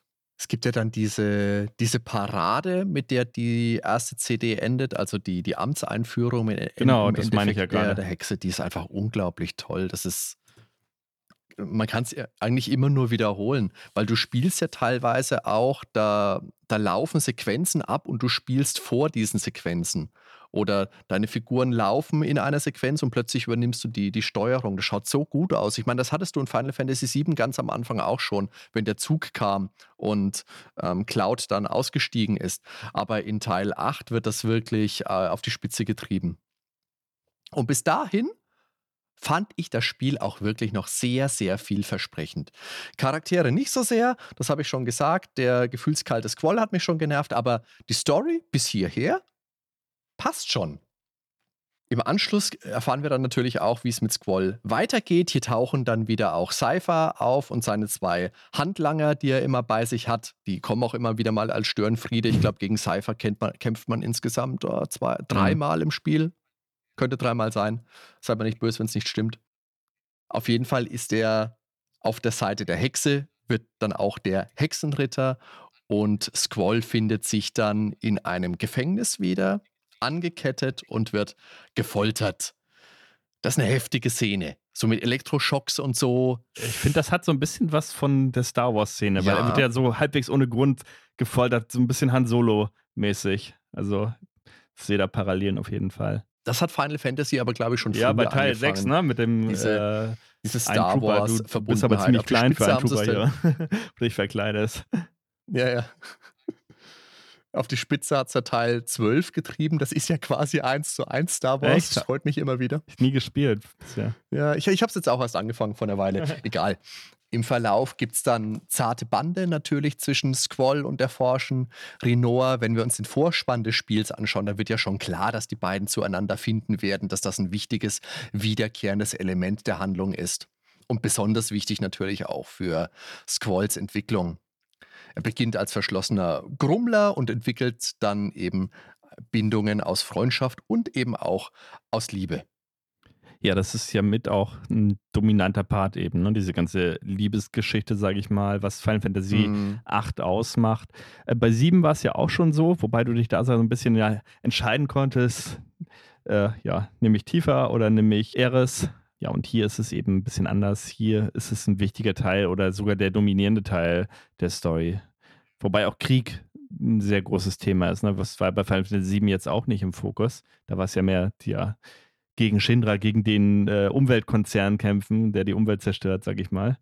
Und mhm. ja, hier ist eben dieser Krieg eben auch ganz wichtiges Element eben wieder. Hier fliegen auch mal die Raketen. Ja gut, bei sieben gab es auch diese Kanone, aber ich finde, hier ist Krieg eben auch eins der Elemente. Krieg und Liebe und Hexen.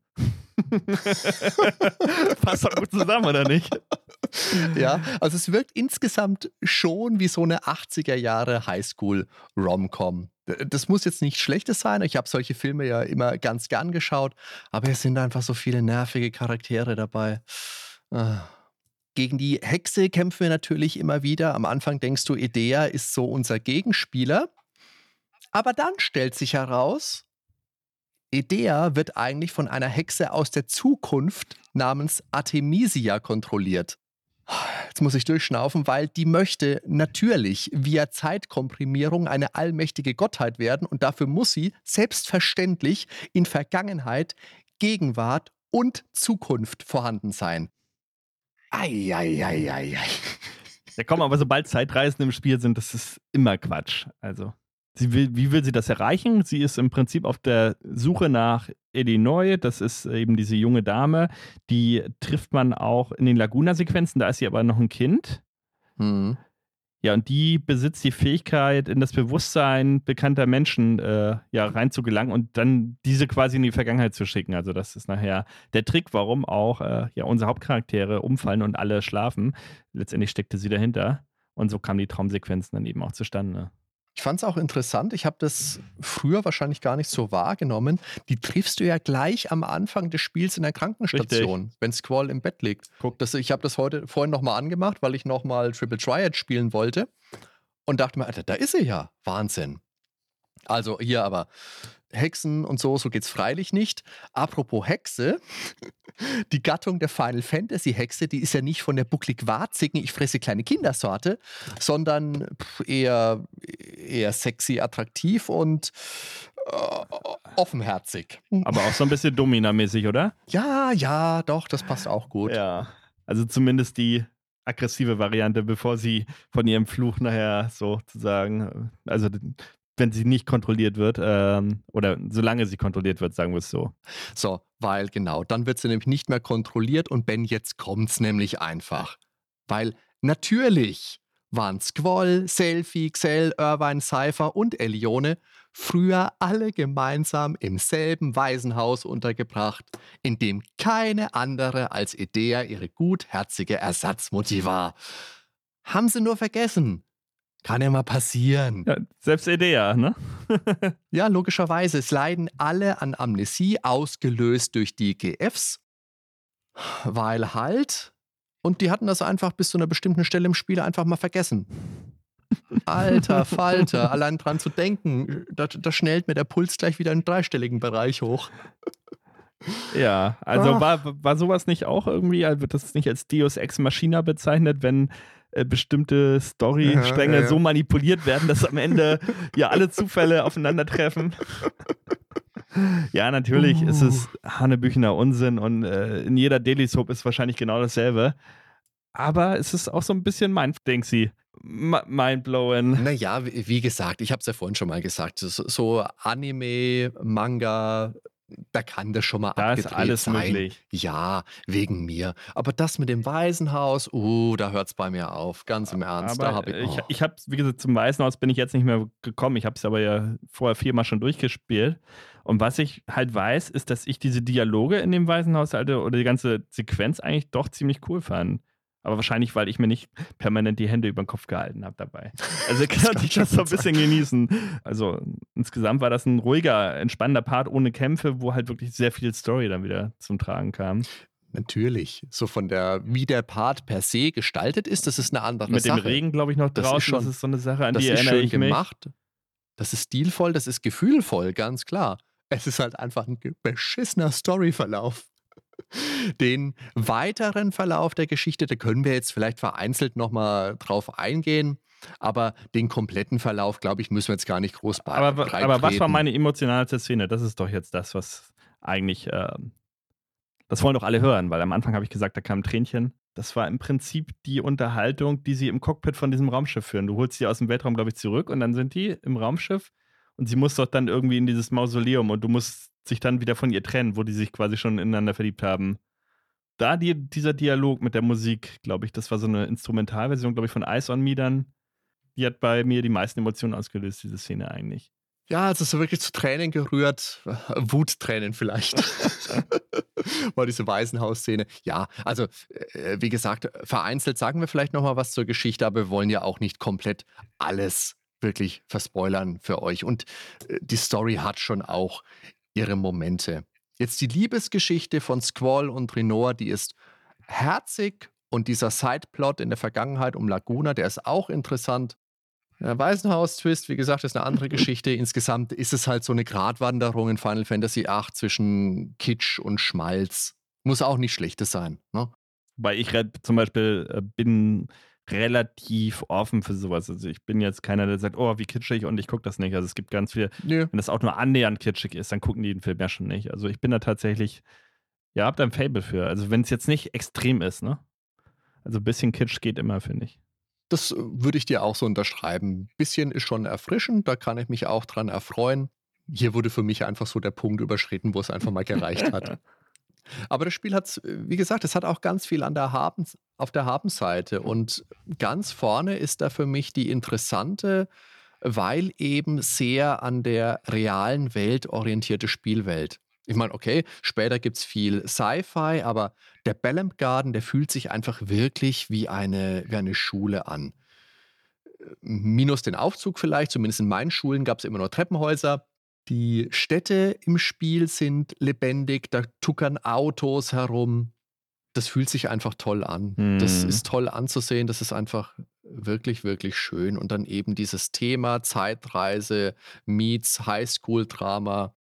Ja, das ist schon okay. Aber auch immer wieder diese optischen Highlights, finde ich.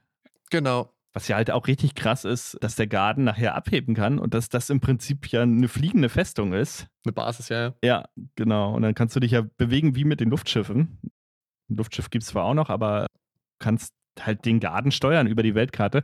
Und mhm. für mich eine der schönsten Zwischensequenzen, auch wenn sie extrem kurz ist, ist, wenn du das erste Mal in diesen Außenbereich kommst, in, in dem Garten, ähm, und ja, du siehst dann, wie die Kamera rauszoomt Rinoas Haare da irgendwie im Wind wehen. Sie guckt dann so in die Luft und genießt einfach diese Natur, diesen Ausblick mhm. aufs Meer. Also das ist wieder so ein emotionaler Moment. Und mit solchen Spiel, äh, mit solchen Momenten, wo eigentlich gar nichts gesagt wird, es ist einfach Gestiken, Mimiken, da packt mich das Spiel immer wieder. Und die Musik immer ganz wichtig. Also, wenn die Musik nicht wäre, ja. ohne Ton wird die ganze Szene nicht funktionieren. Das ist dann immer dieses Komplettpaket einfach, was mich da irgendwo ja. abholt. Also es ist generell natürlich bei JRPGs ist die Story neben, den, neben dem Kampfsystem der wichtigste Aspekt so eines Spiels. Und die Geschichte hier ist ambitioniert und verschachtelt. Mit den Laguna-Sequenzen kommt noch extra Spannung dazu. Da ist viel los, da steckt was dahinter. Wurde viel gelobt. Ich erkenne da natürlich schon auch, warum. Das Kampfsystem, das hat auch ein paar Punkte, die es anders macht und die mir nicht gefallen. Und darüber sprechen wir dann aber auch gleich erst. Ja, da können wir zusammen ablästern gerne, da bin ich voll dabei. Ja, was mich halt auch stört an dem Spiel, ist der Cast. Das habe ich jetzt auch schon gesagt. Da bist du ein bisschen anderer Meinung, aber ich finde ihn insgesamt einfach so viel blasser als in Teil 6 und in Teil 7, weil es so viele echt nervige Charaktere geht, gibt. Und allen voran natürlich Selfie und Irvine. Hm. Die Rivalität zwischen Squall und Cypher, die kommt gut rüber und der Rest der Charaktere, die haben aber in meinem Empfinden Support-Zweck. Das sind zweite Geigen und ziemlich blasse obendrein. Ich finde die Sticheleien aber gerade zwischen Hasenfuß und, Hasenfuß und Cypher immer richtig geil. Wie er sich immer so richtig schön aufregt dann, wenn Cypher wieder einen Spruch reicht. Und überhaupt Cypher finde ich halt ziemlich cool mit seiner Art. Also, auch wenn er ja, mhm. ein bisschen strange ist, aber ich, ich mag ihn. Wobei Cypher ja als Antagonist, dem kommt ja, dem kommt ja schon wesentlich mehr Anteil der, an der Geschichte, an Charakter auch zugute, als jetzt an äh, Selfie und, und Irvine und, und mhm. Excel und hast du ja. nicht gesehen. Aber um jetzt nochmal Final Fantasy VI heranzuziehen, das hat einfach viel tollere und vor allem auch viel relevantere Figuren dabei. Ich meine, klar kann man in jeder größeren Gruppe von Charakteren Favoriten äh, für sich festmachen und welche, die ein bisschen abfallen. Aber hier sind eben, hier sind mir die meisten echt einfach Wurst oder ja, sie nerven mich. Ich finde bei sechs, das holt mich jetzt auch nicht so emotional ab mit diesen beiden Brühl mit diesen beiden Was? Brüdern da. Ich glaube, die Story um diesen Ninja fand ich noch ganz cool und natürlich über um, von Terra generell. Aber 6 war also auch ein Teil, der mich emotional bis auf die Musik äh, ja tatsächlich nie so doll angesprochen hat. Klar, die Opernszene ist genial von vorn bis hinten. Also es gibt Momente. Du, wenn du, du kannst innerlich, du kannst innerlich nicht mehr am Leben sein, wenn du sowas sagst. ja.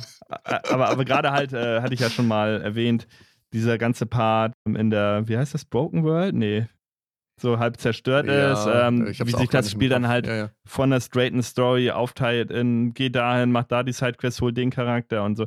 Das ist für mich halt ein großer Kritikpunkt bei 6, aber da müssen wir nochmal einzeln drüber sprechen, definitiv. Das machen wir. Da fand ich bei 4 die Charaktere zum Beispiel viel interessanter, weil bei 4 war es ja wirklich so, dass es wirklich sehr storybezogen ist. Das heißt, wenn ein Charakter für die Story gerade wichtig war, dann kam er rein, äh, und dann wurde er auch gnadenlos wieder rausgenommen aus der Party und auch äh, einfach mal äh, getötet oder ähm, das war halt wirklich ähm, ja mhm. rein storymäßig. Aber bei 8 finde ich, weiß ich gar nicht, diese Füllfunktion, klar haben einige größere und andere weniger Auftritte, aber ich würde sie jetzt nicht als reine Füllcharaktere bezeichnen. Ich finde halt dafür, dass es ein relativ überschaubarer Cast ist, hätte man schon mehr Fokus auf die Charaktere noch legen können. Ich meine, natürlich, man hat sich welche rausgepickt, die größere Rollen spielen. Das ist auch in Ordnung. Es kann immer mal in größeren Gruppen gerade äh, ähm, Charaktere geben, die mehr zu beitragen als andere. Aber hier ist die, die, die, die Fallhöhe einfach zu hoch, finde ich. Ja. Hier hast du einfach durch die Bank zu viele Charaktere, die einfach eine sehr untergeordnete Rolle spielen. Und dazu gehört für mich eben auch, dass Final Fantasy VIII einen sehr, sehr blassen Bösewicht hat mit Artemisia. Ja, aber das ist bei 9 zum Beispiel oder auch bei 10. Also ich finde, das ist generell abgeflacht. Und ich muss ja, nicht, dass man mich falsch versteht, 7 ist für mich immer noch der beste Teil. Das ist vielleicht noch nicht so bekannt gewesen oder noch nicht durchgekommen in diesem Podcast. 8 ist sehr gut, aber ähm, ja, es kann halt definitiv nicht mit 7 mithalten, finde ich. Also meine Frau mag das anders sehen, für sie ist 8 vielleicht der beste Teil von allen, weil der 7er Cast, der ist einfach perfekt. Also der ist stark. Jetzt äh, die Brücke wieder zu Artemisia, die ist halt einfach machtbesessen und böse. Und das kann schon eine Motivation sein, das ist ganz klar. Aber es wirkt einfach so eindimensional, besonders im Vergleich zu den direkten Vorgängern, also zu Teil 6 mit dem Gespann Kefka vor allem ja. und Gestal, dem Imperator, der ein bisschen weniger, Kefka mehr, oder äh, Sephiroth aus Teil 7 das fühlt sich einfach nach Rückschritt an. Das ist das Stichwort, das ist echt gut, weil ich würde das so ein bisschen mit Final Fantasy IV vergleichen, wo du die ganze Zeit halt Golbes als Hauptbösewicht hast und ganz am Ende ist ja genau dasselbe. Nee, Golbes ist gar nicht der Böse, der wurde nur kontrolliert.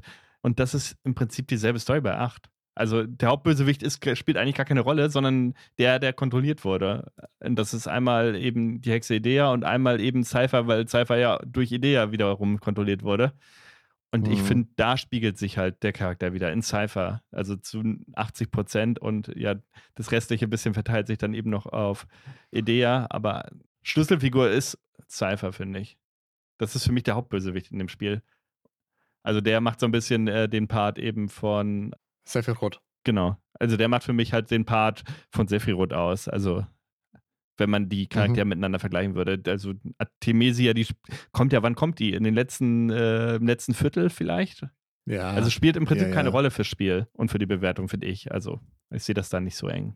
Was wir noch mal ganz kurz ansprechen können, die Klassiker sind natürlich wieder da. Das heißt, Biggs und Wedge aus Star Wars, die Charaktere, die hatten wir jetzt öfter schon mal seit Teil 6, sind hier öfter mal mit dabei in verschiedenen Rollen. Und Sid ist ja tatsächlich seit Teil 4, wenn nicht sogar vorher schon, also seit 4 weiß ich sicher, ist es ab Teil 2. Ab Teil 2, okay, ist es immer. Bei den Remakes sogar schon ab dem ersten Teil. Okay, ja. Und Teil äh, 7 ist er ja zum Beispiel ein spielbarer Charakter. Und in 4 auch. Ähm, und sonst halt immer ein Nebencharakter meistens. Und dann kann man halt nochmal kurz sagen, zum Spielumfang ist sehr viel Geschichte halt drin. Und ja, im Prinzip kann man so mit 40,5 Stunden rechnen für die Main Quest. Das ist ordentlich. Ja, wenn man alles haben will, dann sicher noch mehr ich glaube, man konnte auch wieder so eine Art Weapon besiegen. Das habe ich damals dann sogar gemacht. Es gab dann auch wieder so optionale Gegner, ne? Wie heißt, wie heißt dieser Gegner mit dem Messer, der immer näher kommt und dich am, Mackie. dich am Ende ersticht? Ja, ja, der mit der Tulbo, Äh, den nee, gab es der, doch der, hier. der mit dem grünen Kopf. Ja, Ja, ja, genau, schon. mit diesem Umhang. Hast du da diese Ja. Sidequest gemacht, wo man auf diesen einen Berg musste? Da konnte man nee, den. nee, die habe ich. Hab Ach ich nicht so, gemacht. weil die habe ich mir beim letzten Mal durchspielen, das muss so fünf Jahre her gewesen sein ungefähr. Oder vielleicht war es auch schon acht her. Ähm, da habe ich mir die dann geholt. Also da habe ich tatsächlich alle mir geholt, alle Guardian Forces. Mhm, ja. Aber man kann damit schon sehr viel Zeit verbringen. Also ähnlich wie bei Final Fantasy VII, wenn man da anfängt, seine goldenen Chocobos zu züchten, um an den Ritter der Runde zu kommen, gibt es auch hier Mhm. genügend zu tun.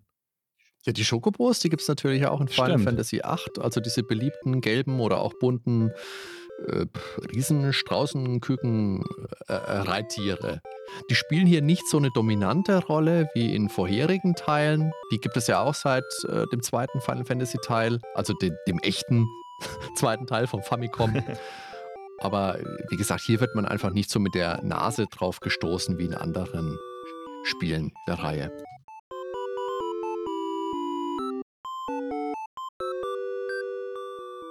Ich meine, die gab es bei der Grütze in dir übrigens auch nicht, ne? Die Schokobos. Das war Ich auch kann ein mich Punkt, da der mich wenig dran gestört hat. erinnern. Und es gab, glaube ich, auch keine, auch keine Luftschiffe. Also irgendwie alles, was ich erwartet habe, wurde zerrissen. Meine Erwartungshaltung komplett zerstört. Ja. Was mir beim Gameplay damals wie heute gut gefallen hat, also zum einen hast du in Final Fantasy VIII ja eine Dreierparty, kannte man aus Final Fantasy VII ja auch schon, sonst sind es ja oft äh, vier Leute in der Party gewesen. Hm. Aber hier werden dir auch immer alle drei angezeigt, wenn du durch die Stadt oder die Dungeons, die Oberwelt läufst. Die laufen dann so lustig im Gänsemarsch hintereinander und wenn du im Kreis läufst, dann drehen sie sich alle im Kreis. Ein großer Spaß. Das stimmt, ja. Nicht so albern, dass die alle in einer Person, in einem Avatar nur dargestellt werden. Genau. Ja, Wie es eigentlich das fand üblich ich ist. damals schon witzig. Es gab aber auch noch andere JRPGs, wo das auch so war. Äh, Bei Breath of Fire, glaube ich, ne? Da laufen die auch alle hinterher. Ja, das kann sein. Für Super Nintendo, ja. Bei Suikoden ist es leider nicht so, dass alle 108 hintereinander laufen. Im Gänsemarsch. Und dann stell dir mir vor, wie du da deine Achten auf der Weltkarte läufst. Ist dann eher wie Snake. Naja. Aber ansonsten hat Final Fantasy VIII auch viele Besonderheiten. Ja, ähm, vom optischen her muss man sagen, sie haben es leider rausgenommen. Bei Final Fantasy VII konnte man ja die Textfelder frei bestimmen mit eigenen Farben und Farbverläufen. Hier ist alles grau. Fand ich noch nie so besonders schön. Vor allen Dingen waren die Übergänge damals relativ merkwürdig. Es sah aus, als hätten sie da nur ganz wenig Farben. Das ist jetzt, glaube ich, im Remaster ein bisschen besser. Aber ja, die Textboxen waren nicht so schön damals. Und das Kampfsystem ist aber ganz klassisch. Ne? Das heißt, wir haben hier unsere Random Encounters, wie besprochen vorhin, was ja ein JRPG-Klassiker ist. Das ist auch hier nicht anders. Lässt sich jetzt Remaster, wie gesagt, deaktivieren, zumindest die Standardkämpfe. Bosskämpfe sollte man ja nach Möglichkeit nicht deaktivieren. Das würde ja die Story versauen. Ja, aber das ist ja oft ein Kritikpunkt, ne? diese Zufallskämpfe. Wie, sie, wie siehst du das? Also, ich habe ja schon gesagt, wie ich das sehe. Ich finde das gut, dass man sie ausstellen kann, zumindest. Also natürlich sind Kämpfe sind einfach ein wichtiger Teilaspekt von JRPGs und mich haben die damals auch nie gestört.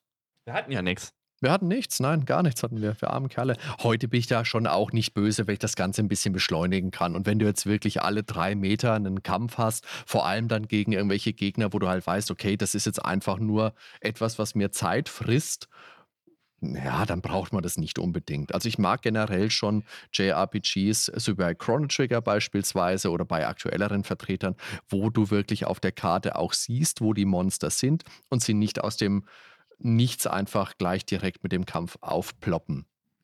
Witzig war aber bei Final Fantasy VIII, da hattest du ja gleich am Anfang vom Bellem Garden zur, zur ersten Stadt am Hafen, Namen gerade vergessen, wo Xels Mutti wohnt. Mhm.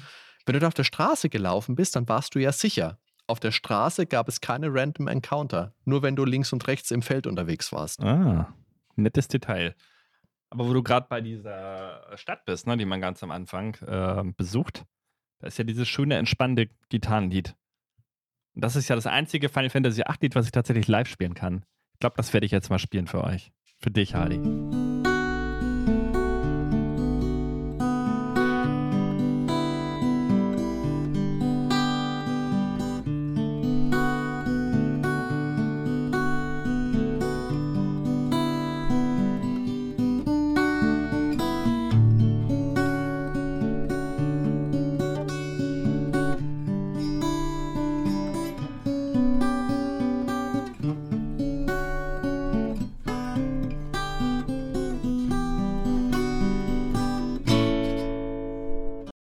Super Lied.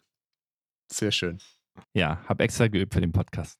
Ja, was man halt beibehalten hat, das ist der Active Time Battle, kennt man ja schon von vorherigen Final Fantasies. Das heißt, ja, schnelles Handeln wird dann auch belohnt. Das heißt, der Balken füllt sich permanent. Und ja, in dem Moment, wo der Balken voll ist, kannst du halt handeln. Wenn du dann nichts machst, dann pausiert das Spiel halt nicht, sondern die Gegner greifen trotzdem ja, in Zeitabständen halt immer wieder an. Also deren Balken füllt ja. sich sozusagen auch, aber das kann man eben nicht sehen. Ja, deshalb, es ist jetzt, artet nicht in großartige Hektik aus, aber es ist schon von Vorteil, wenn man sich einigermaßen schnell entscheiden kann, was man machen will. Hm was Final Fantasy auch äh, wieder hat, muss man sagen, was vorherige Teile ja auch schon hatten, sind so Button Press, Timing-basierte Spezialattacken, zum Beispiel die Kampfkombos für Xel, dass man so äh, Befehle eingeben musste, ich sag mal mal ganz grob ähnlich wie eine Kombination bei Street Fighter, wenn du einen Hadouken machen willst oder vielleicht eher wie bei Tekken 3, vor, vor, hinter, zurück, B, A, oben, unten, keine Ahnung.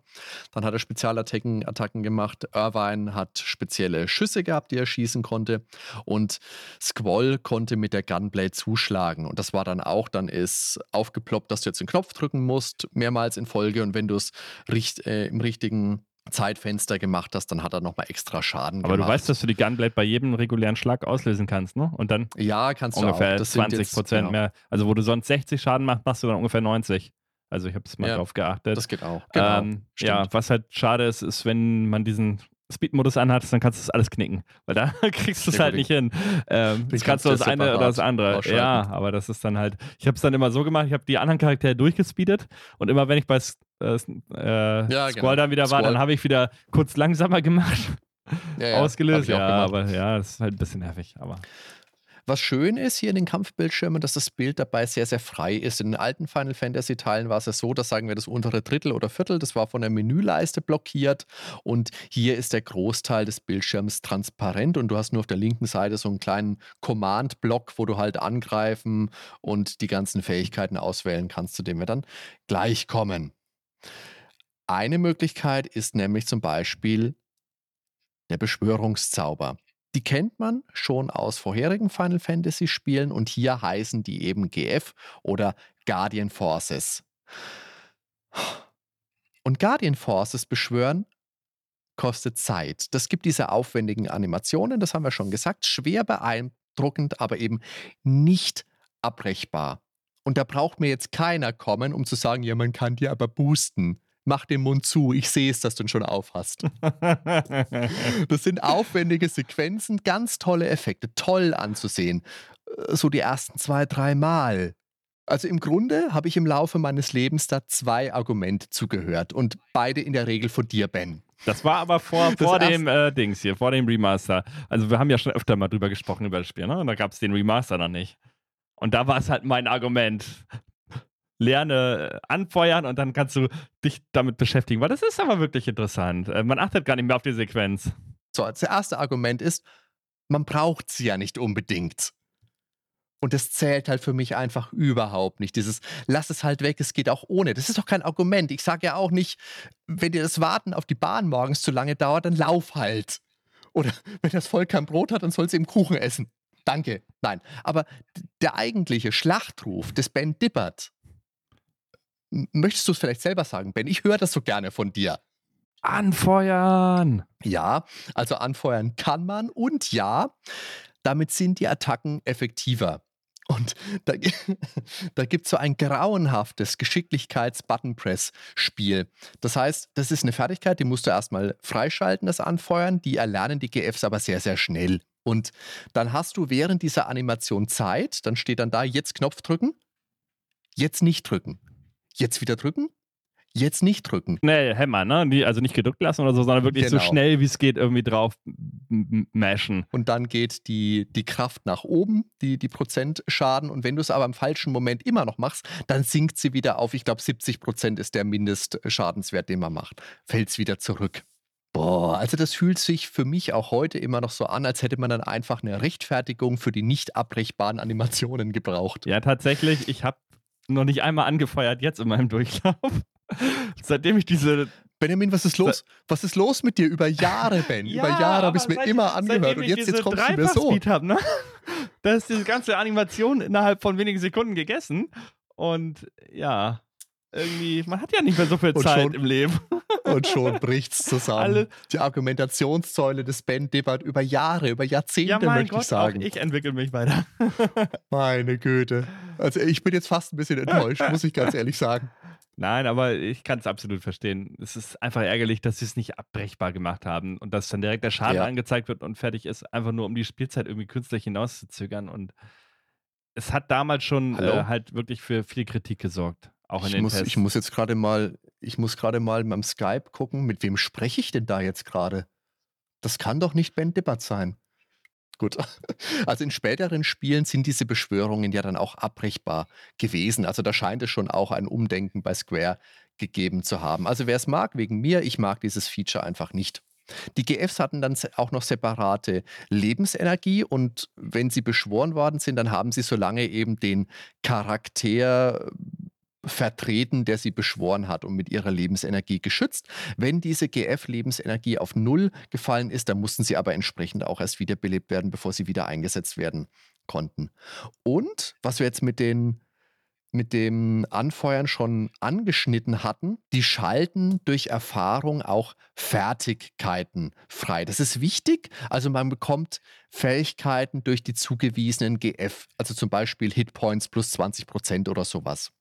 Die GFs lernen also auch Fähigkeiten. Und mit der Wahl, mit der Wahl meiner GF kann ich auch meine möglichen Kampfaktionen festlegen. Und, und nicht halt, ähm, du kannst halt einmal Hitpoints für die GF, das heißt, dann hat die Guardian Forces an sich mehr Energie, aber noch viel wichtiger ist halt, du kannst Hitpoints für den Charakter, der die gekoppelt hat, diese Guardian Forces. Ja. Und da kannst du halt echt massive Unterschied machen. Das heißt, der hatte vorher irgendwie 600 HP, ein Koppel zu, dann hast du plötzlich 1900 und solche Scherze. Also äh, das macht extrem viel aus, was du gekoppelt hast, einfach nur. Koppeln, dazu kommen wir dann später noch zu diesem ganzen Ja. Junction-System. Das gibt es auch noch einiges zu schimpfen. Zu den GFs nochmal.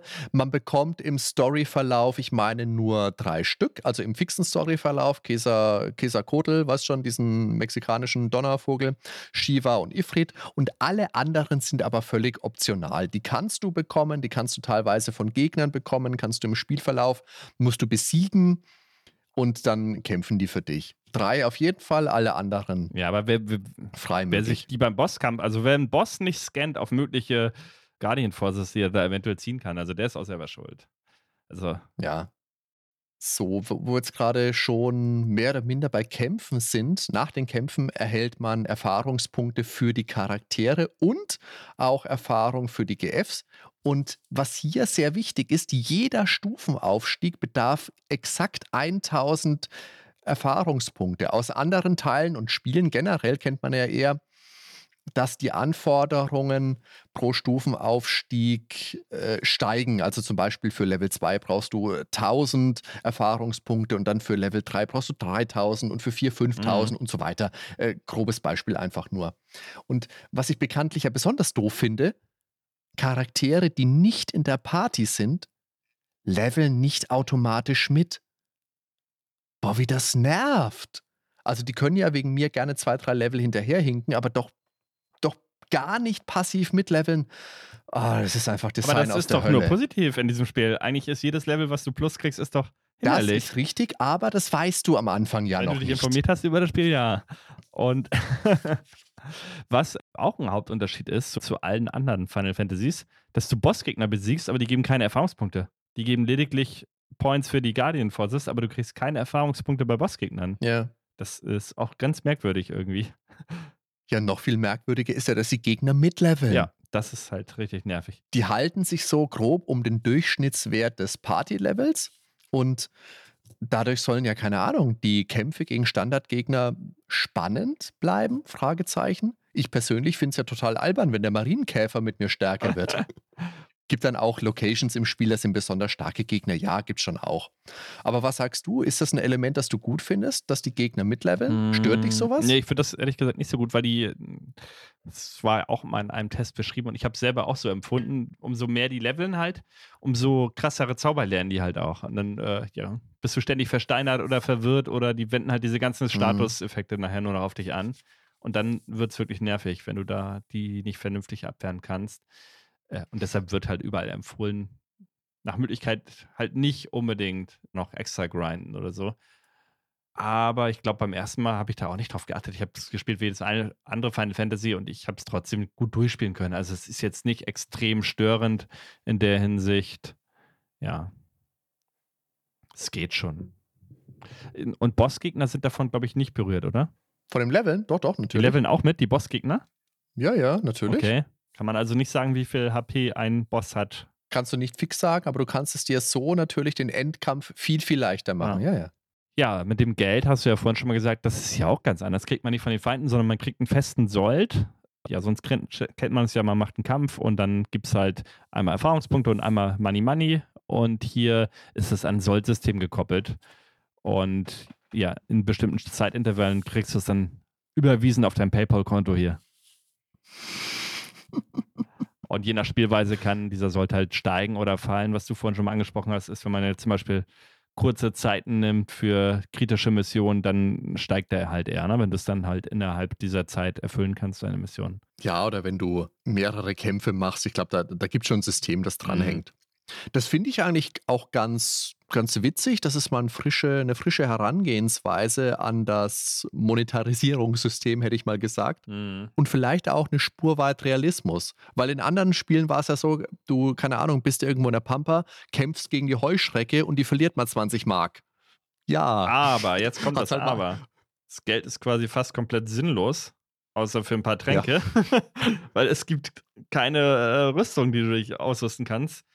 Was du bis Final Fantasy VII durchgehend hattest, du hattest immer irgendwo ja eine neue Rüstung, neues Armband, äh, neue Waffen und hier gibt es halt nichts. Ne? Du kannst Zeitschriften dir kaufen oder finden, kannst hier und da mal ein bisschen was umbauen und das war's. Also das ist wirklich ganz selten, dass du mal krass was verändern kannst dadurch. Also im Prinzip wirkt sich das nicht mal zu 5% auf den Spielablauf aus, finde ich. Das ist wahr. Und vor allem, was seltsam war, dass halt komplett Rüstungen rausgeflogen sind, Ausrüstungsgegenstände rausgeflogen sind.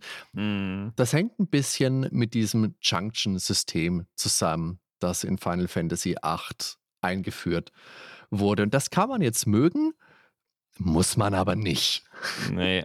Und ich finde es auch einfach nicht zu Ende gedacht. Und das wurde in der Folge ja dann auch nicht nochmal verwendet. Möchtest du das vielleicht mal mit ein paar ganz knappen Worten beschreiben? Ja, das Junction-System im Prinzip, du hast, du kannst dir Zauber erstmal von Gegnern oder von Drawpoints ziehen. Diese Drawpoints sind meinetwegen irgendwo verteilt auf der äh, Karte. Es gibt welche, die siehst du und es gibt auch unsichtbare Versteckte, die haben dann meistens irgendwelche besseren Magien noch. Aber generell ziehst du die von Gegnern und Gegner haben unendlich. Das heißt, du bist dann in diesem Kampf und normalerweise würdest du einen Gegner besiegen wollen. Das machst du hier nicht, sondern ähm, wenn du mehrere gleiche Gegner hast, dann besiegst du erstmal die anderen und lässt dann einen stehen. Und an dem drawst du dann so lange, bis alle deine Charaktere diesen Zauber voll haben. Also so habe ich es jetzt zumindest wieder gemacht. Ähm, Eis, Feuer, Wasser, äh, Eis, Feuer und Blitz meine ich. Genau. Erstmal auf 100 voll und dann hast du halt die Möglichkeit, durch diese Guardian Forces die Fähigkeiten zu erweitern, dass du diese äh, Zauber halt mit bestimmten ja, Fähigkeiten, wie zum Beispiel auf Abwehr oder auf Angriff oder eben auf HP oder ähnliches, ja, koppeln kannst. Das Problem ist, du willst dann gleichzeitig deine Zauber nicht benutzen, weil sie ja an deinen Charakterwerten hängen. Das heißt, wenn du irgendwelche geilen Ja. Zauber hast, die halt richtig viel Schaden machen würden, äh, pimpen aber gleichzeitig halt auch deinen Charakterwert richtig hoch, dann zauberst du einfach nicht. Dann benutzt du dann doch wieder eine Guardian Force lieber, weil du willst ja nicht deinen Charakter durchs Zaubern wieder zurückpimpen. Das ist, wie du schon sagst, nicht zu Ende gedacht. Es ist, äh, du kannst halt sehr mächtig werden dadurch, auch innerhalb von kurzer Zeit. Aber dafür ja, bist du dann halt da und ziehst dann auch vom Bossgegner. Niemand würde beim Bossgegner den nicht angreifen. Hier wirst du halt gezwungen, einen Bossgegner, oh, der hat aber einen tollen Zauber. Dann bist du erstmal zehn Minuten dabei und, und ziehst dir. Und dann fängst du an, den Boss erst zu besiegen. Und das ist irgendwie äh, nicht so episch. Absolut. Zum einen natürlich, weil du hast in Final Fantasy VIII ja keine Magiepunkte, sondern die Zauber, wie du es jetzt gesagt hast, die sind im Endeffekt reine Verbrauchsgegenstände, die du beziehst. Das heißt, du ziehst jetzt in einem Kampf meinetwegen, also du kriegst die auch random zugewiesen. Du weißt ja vorher nicht, wie viele Zauber bekomme ich. Manchmal kriegst du drei, manchmal vier, manchmal, Mhm. keine Ahnung, Wobei das neun. abhängig ist von dem Charakter, habe ich gemerkt. Also es gibt Begabte, Ja, Christus zum Beispiel, die zieht er oder Selfie als Cell, weil Cell ist irgendwie ganz schlechter Magier anscheinend. Und der zieht dann Ja, immer nur genau. fünf, Das während äh, eine ja. andere über zehn manchmal Oder zieht. zwei. Oder, ja. Und dann lohnt es sich halt auch schon mit dem, der Begabter ist zu sammeln und das dann einfach rüberzuschieben nachher und dann in der nächsten Runde dann Genau. nochmal damit zu sammeln. Ja. das zumindest geht wenigstens, aber das ist eben auch ein Punkt, weil natürlich, wenn du jetzt einen Zauber hast, der dir meinetwegen eine super Angriffskraft gibt oder super für Verteidigung ist, dann willst du den ja mit jedem Charakter maximal haben. Und du kannst jeden, ich glaube, du kannst 99 oder 100 Neun- 99 ist Max. 99 kannst du haben. Da stehst du halt erstmal eine Weile und ziehst und ziehst und die Kämpfe dehnen sich in die Länge künstlich und einfach dumm. Also das ganze Gegrinde, das eigentlich wegfällt, weil du ja einen niedrigen Level halten willst in diesem Spiel, das hast du dann aber in dem schlimmeren Maße fast, finde ich Ja. wieder, weil du diese Zauber immer ziehen musst. Und das, das Allerbeste ist ja, Du weißt ja gar nicht, welcher Zauber eignet sich denn jetzt überhaupt für welche Eigenschaft. Ich meine, gut, dass der Angriffszauber jetzt vielleicht hilfreich für Stärke ist oder ein Heilzauber für die Verteidigung, das kann ich mir vielleicht nochmal zusammenreimen, aber der ganze Rest, keine Ahnung, ist halt Trial and Error. Da habe ich auch schon wieder eine Geschichte tatsächlich. Das war, muss so gewesen sein, da war ich dann vielleicht 17 oder was weiß ich. Da war ich jedenfalls bei meinem Nachbarn drüber und der hatte das Spiel schon vor mir auf dem PC. Ich habe es dann erst eine Zeit später gehabt selber. Und er musste dann irgendwie zwischendurch weg und hat das Spiel halt gerade gespielt und dann meinte er, hier, zieh mal für mich. Und dann, dann saß ich da eine halbe Stunde und habe für ihn den Zauber gezogen und er kam, hat, musste dann irgendwas erledigen und kam dann wieder nachher und äh, unglaublich. Aber sowas vergisst man dann auch nicht mehr. Das Witzige ist aber, dass du so durch, diese, durch dieses Grind, durch diese, diese Junction-Systeme mit den Zaubern, du kannst dir schon sehr, sehr früh im Spiel eine sehr schlagkräftige Truppe zusammenstellen, wenn du weißt, welche Zauber du wo ziehen musst. Und das wäre jetzt auch für mich einfach nicht nachvollziehbar gewesen. Ich glaube, am Strand äh, südlich vom, vom Bellem Garden gibt es da irgendeinen Gegner, der einen tollen Zauber Echt? hat. Okay. Aber da kommst du doch auch, da kommst du doch auch ohne Guide einfach nicht drauf. Ja, ist aber jetzt auch keine Notwendigkeit, um jetzt Spaß an dem Spiel zu haben. Ne? Nein, Damit natürlich macht man sich dann Nein, noch einfacher aber, vielleicht. Aber ich finde es jetzt nicht, ehrlich Genau. gesagt, besonders schwer. Im Prinzip bei jedem Bosskampf kann ich einfach laufen lassen und ich fühle mich nie wirklich in Gefahr, weil ich habe in der Regel so bei meinen Charakteren jetzt so 2000 HPs circa oder knapp drunter.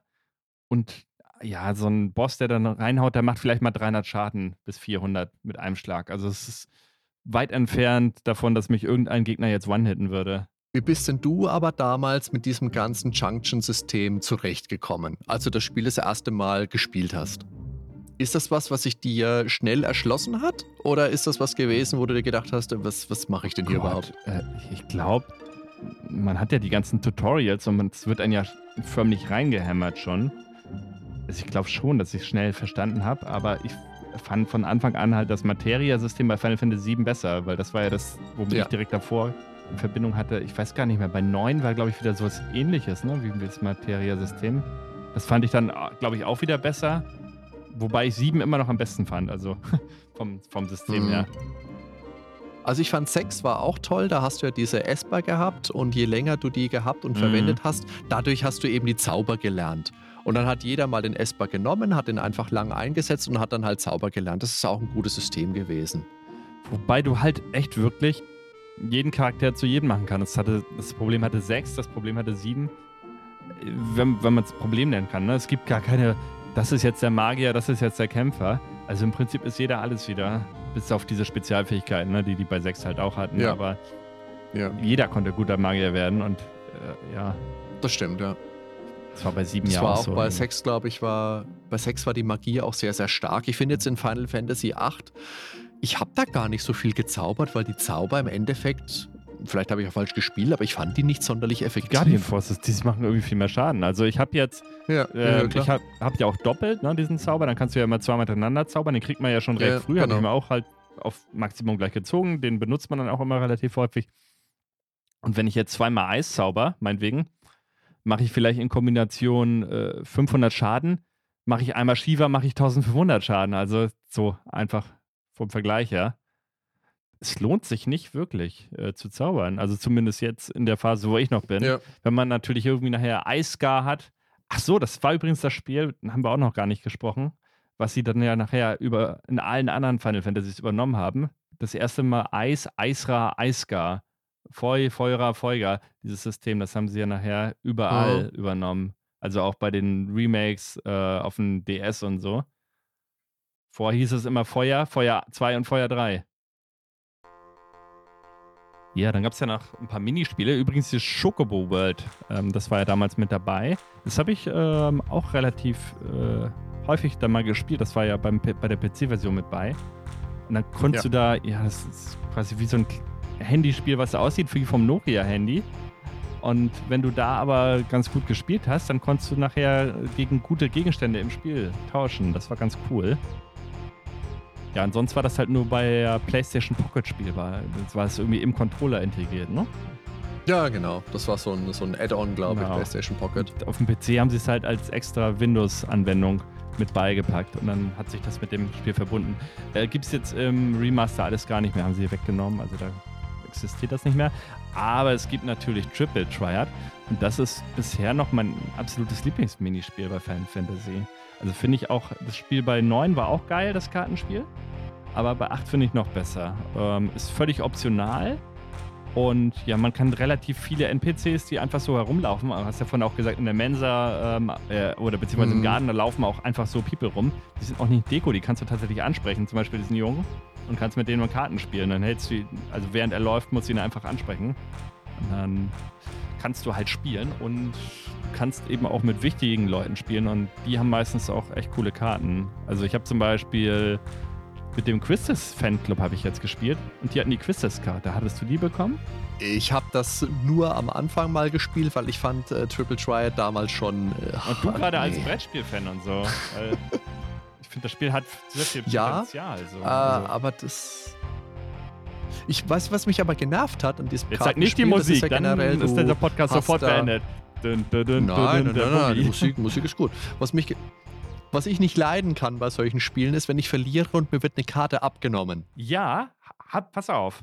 Am Anfang hat mich das extrem geärgert. Ich habe nach jedem Spiel gespeichert und wenn dann Nach die Karte weg Spiel, war, okay.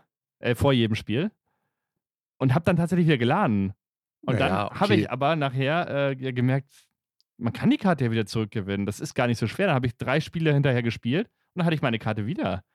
Äh, gut, danach habe ich dann auch erstmal gespeichert natürlich, aber es ist alles gar nicht so schlimm. Ähm, ich war jetzt ja auch in Fisherman's Horizon und habe da auch eine gute Karte bekommen, aber gleichzeitig zwei mächtige Karten verloren. Und die habe ich mir beide wiedergeholt dann. Also es ist nicht aller Tage Abend dann. Also hier, das ist kein Weltuntergang. Man muss dann halt dranbleiben und dann kriegt man die auch wieder, wenn man sich nicht dumm Ja, anstellt. Aber das schockt halt schon, wenn du echt geiles Deck hast. Und gerade wenn du jemanden ansprichst und der hat dann irgendwie so eine Charakterkarte von einem von deinen Charakteren ähm, oder ein Boss, der aufgetaucht ist, dann will man die schon unbedingt haben. Aber ich habe es jetzt auch nie so intensiv gespielt, aber allein durch die Musik, wie gesagt, mit diesem Boogie-Song im Hintergrund und die verschiedenen Regeln, die du dann hast, ist nat- teilweise ein bisschen schwer zu durchschauen. da muss man dazu vielleicht noch sagen, dass sich die Regeln ja im Verlaufe des Spiels auch entwickeln können, dass da neue Genau. Regeln mit dazukommen, dass es komplizierter wird. Eigentlich ist das ja relativ einfach. Du hast auf jeder Karte vier Werte stehen, oben, unten, links, rechts, von 1, äh, von 0 bis, bis 9, glaube ich. Und A gibt es, glaube ich, auch A noch, A und S Wert, oder genau. sowas. Genau. Ah, Und die legst du nebeneinander und ähm, wenn Werte an angrenzenden Karten niedriger sind, dann werden diese Karten übernommen und wer am Ende die meisten Karten in seiner Farbe hat, der gewinnt eben eine Partie. Genau, und wenn es gleich ist, hast du halt unentschieden.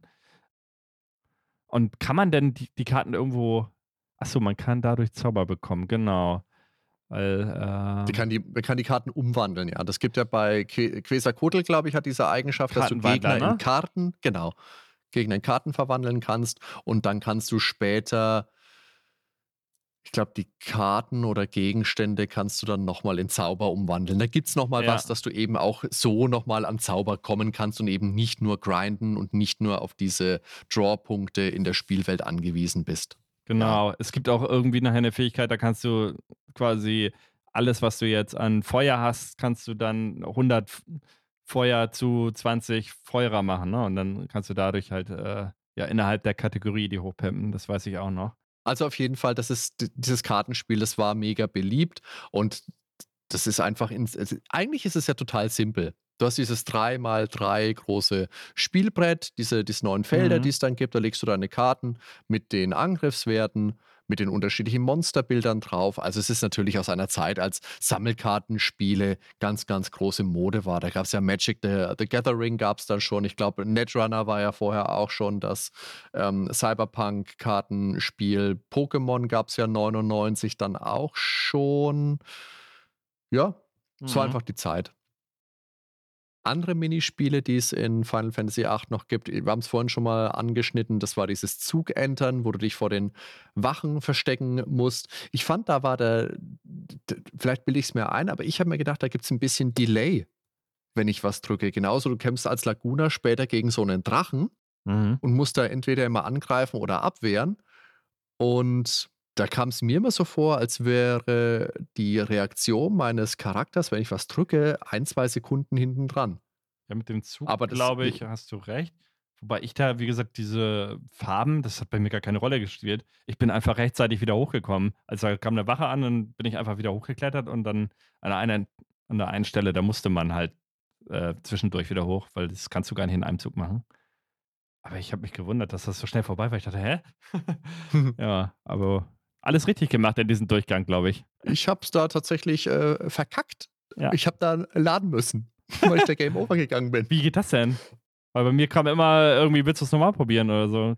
Also, Ja, aber ich habe dann, ah nee, warte, ich habe dann einen falschen Knopf gedrückt und habe abgebrochen, weil ich dachte, oh, wenn ich es abbreche, dann muss ich es vielleicht nicht machen. Nee, da war Game Over. Pech gehabt, schade. Ja. Ja, zur Musik haben wir ja auch schon ein bisschen was gesagt. Schon zwischendurch Ja. jetzt ab und an mal was eingespielt, und da kann man gar nicht oft genug sagen. Die Musik ist großartig. Was man nochmal hervorheben muss, auf jeden Fall. Ich finde, die Musik von Teil 8 ist generell nicht ganz so gut wie bei 6 oder 7, aber es gibt einzelne Stücke, die deutlich aus der Masse herausstechen. Zum Mhm. Beispiel muss man dann natürlich das allererste Stück nennen, mit dem Final Fantasy VIII beginnt. Das heißt Liberi Fatali. Das ist nicht ganz korrektes Latein. Äh, heißt, es soll so viel heißen wie Kinder des Schreckens, müsste deshalb eigentlich Liberi Fatales heißen. Und das enthält eben auch die bekannten Worte Phytos, Lusek, Vekos, Vinosek. Das ist ein Anagramm für Succession of Witches. Und mit diesen von einem Chor gesungenen Worten beginnt das Spiel.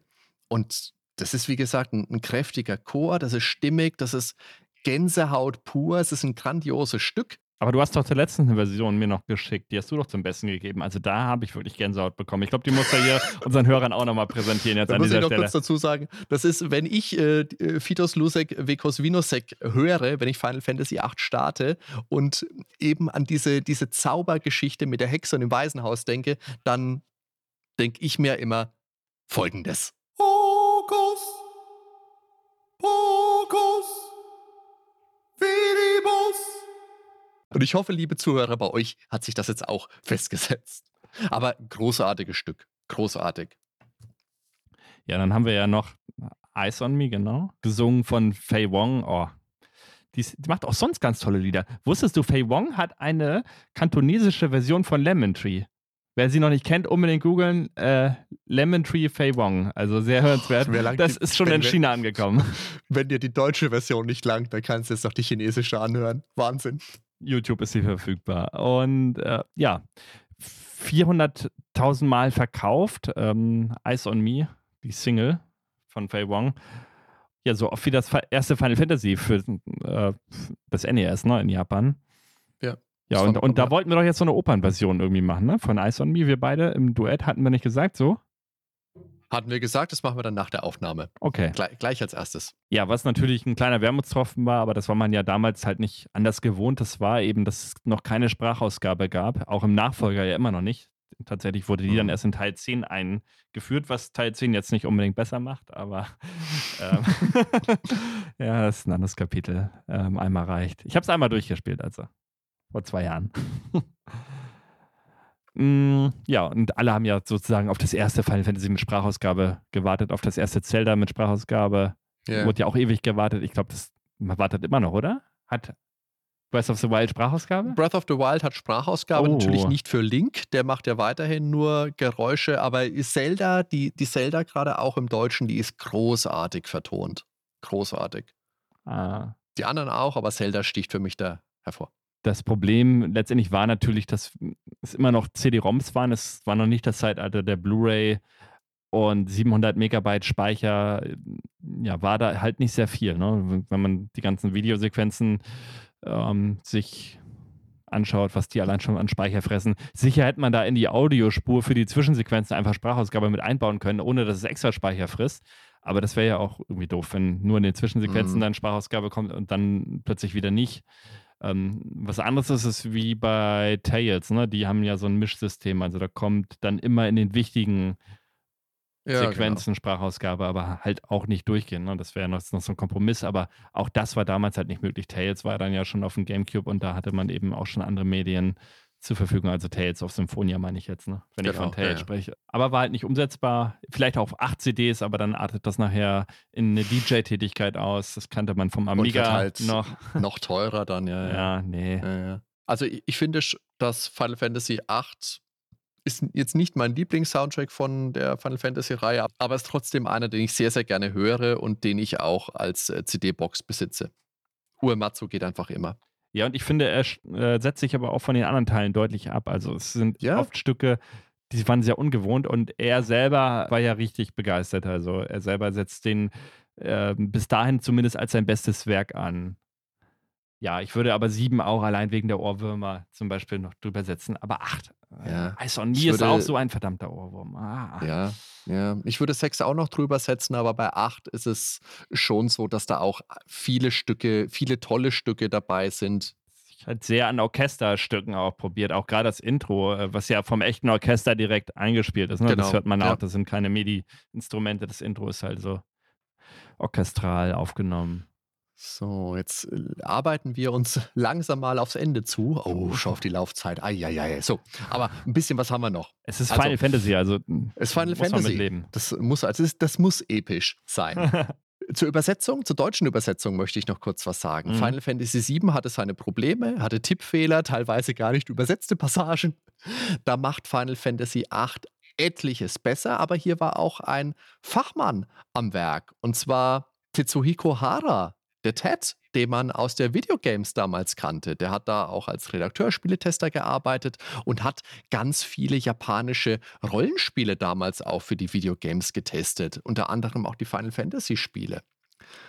Der war mir sehr, sehr sympathisch. Und der hat einen sehr guten Job gemacht. Die Sprache, das hast du vorhin auch schon mal angeschnitten, die ist im Spiel teilweise auch mal harsch, also da fällt auch mal ein Arschloch, aber das passt zu den Personen und das ist generell ja auch nichts Schlechtes, sondern das fügt sich in den äh, realistischen Anspruch des Spiels an. So schimpft man eben als Jugendlicher und vielleicht sogar eine ganze Spur härter. Ja, was mir auch noch aufgefallen ist jetzt gerade wieder, dass ja sogar in der Grafik übersetzt wird auf Deutsch. Dann steht da Trainingshalle in der Textur auf dem Boden. Das heißt, sie haben den ganzen Schriftzug, das war im Original, ja. steht da bestimmt nicht Trainingshalle in großen Lettern auf dem Boden geschrieben. Das heißt, die haben wirklich, äh, ja, die Texturen genommen und die angepasst. Und das finde ich ja. sehr erstaunlich, weil das ist, da musst du richtig hier Photoshop Philipp sein und ja, da reicht es nicht, ein bisschen in, in, in Skript rumzuschreiben. Also da haben sie sehr viel Zeit. Das sieht perfekt aus. Das müssen ja ursprünglich mal japanische Schriftzeichen gewesen sein auf dem Boden. Und das so hinzukriegen, dass das aussieht, als hätte es da schon immer hingehört. Auch Krankenstation weiß ich nicht, ob es da auch stand, aber äh, gerade im, ja, dem Bereich, in dem ersten Garten, gibt es halt wirklich ja, öfter mal deutsche Schilder, die dann auch komplett übersetzt sind. Auch Parkplatz, meine ich, diese Wegweiser, die sind alle mit Texturen übersetzt in deutscher Sprache. Also wir hatten ja vorhin angesprochen, während des Kampfes mit Idea, ne, da wird ja Squall von diesen Eiszapfen oder von diesem riesigen Eissplitter eben einmal durchbohrt.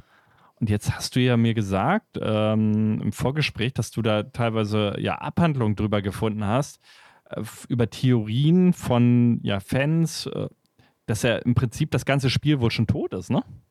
Und ja. äh, das ja quasi nur noch die Gedanken eines Sterbenden sind. Also das ist, äh, ja, da sieht man wieder, wie weit die Fans gehen, ne? die reden sich alle schön. Ja. Aber Eisplitter in die Schulter, ne? Da schmutzelt Rambo ja nur kurz. Fleischwunde. Ja, sicher. Nein, aber es sah schon echt heftig aus. Also gar nicht so abwegig. Also ich habe ja auch gedacht, what geht da ab, ne? Ja. Ja, und bei so japanischen Sachen weiß man sowieso nie. Also was nachher real ist und was nicht. Also. Bestimmt. Aber das ist jetzt wirklich was, was ja von offizieller Seite auch widerlegt worden ist. Mhm. Also das kann man da schon ablegen. Wobei, da, da ist es ganz witzig, weil ich habe dann auch schon von Leuten gelesen, die dann sagen, ah, ich glaube das aber trotzdem. okay. Ich, ich glaube ich glaub an die Strohhalm Final, äh, Final Fantasy Geschichte mit dem Namen. Ist mir egal, was sie sagen offiziell. nee, so ist ich hab das. das so gelernt. Tut mir leid. Das war schon immer so.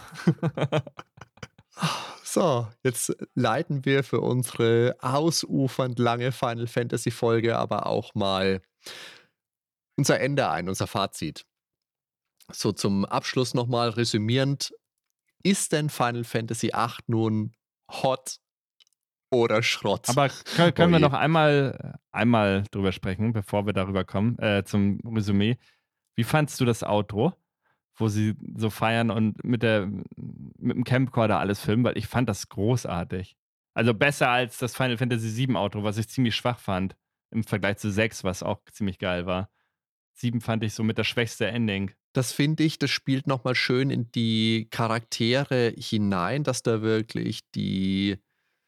Das ist halt wie auf so einem Abschlussball einfach. Ja, das genau. passt zu diesem ganzen Schulsetting einfach nochmal. So, so Abi-Feier, Aber das ist auch so traurig. Äh, das ist wirklich so ein Abschied, finde ich. Also jetzt sagt man, also, also so habe ich es gesehen. Aber es ist ja kein trauriges Ende. Ich finde schon irgendwie tragisch, aber auch gleichzeitig schön. Und äh, ja, also traurig in dem Sinne, jetzt sieht man sie wirklich nicht mehr. Und dann zoomt die Kamera nachher raus und ja. Ja.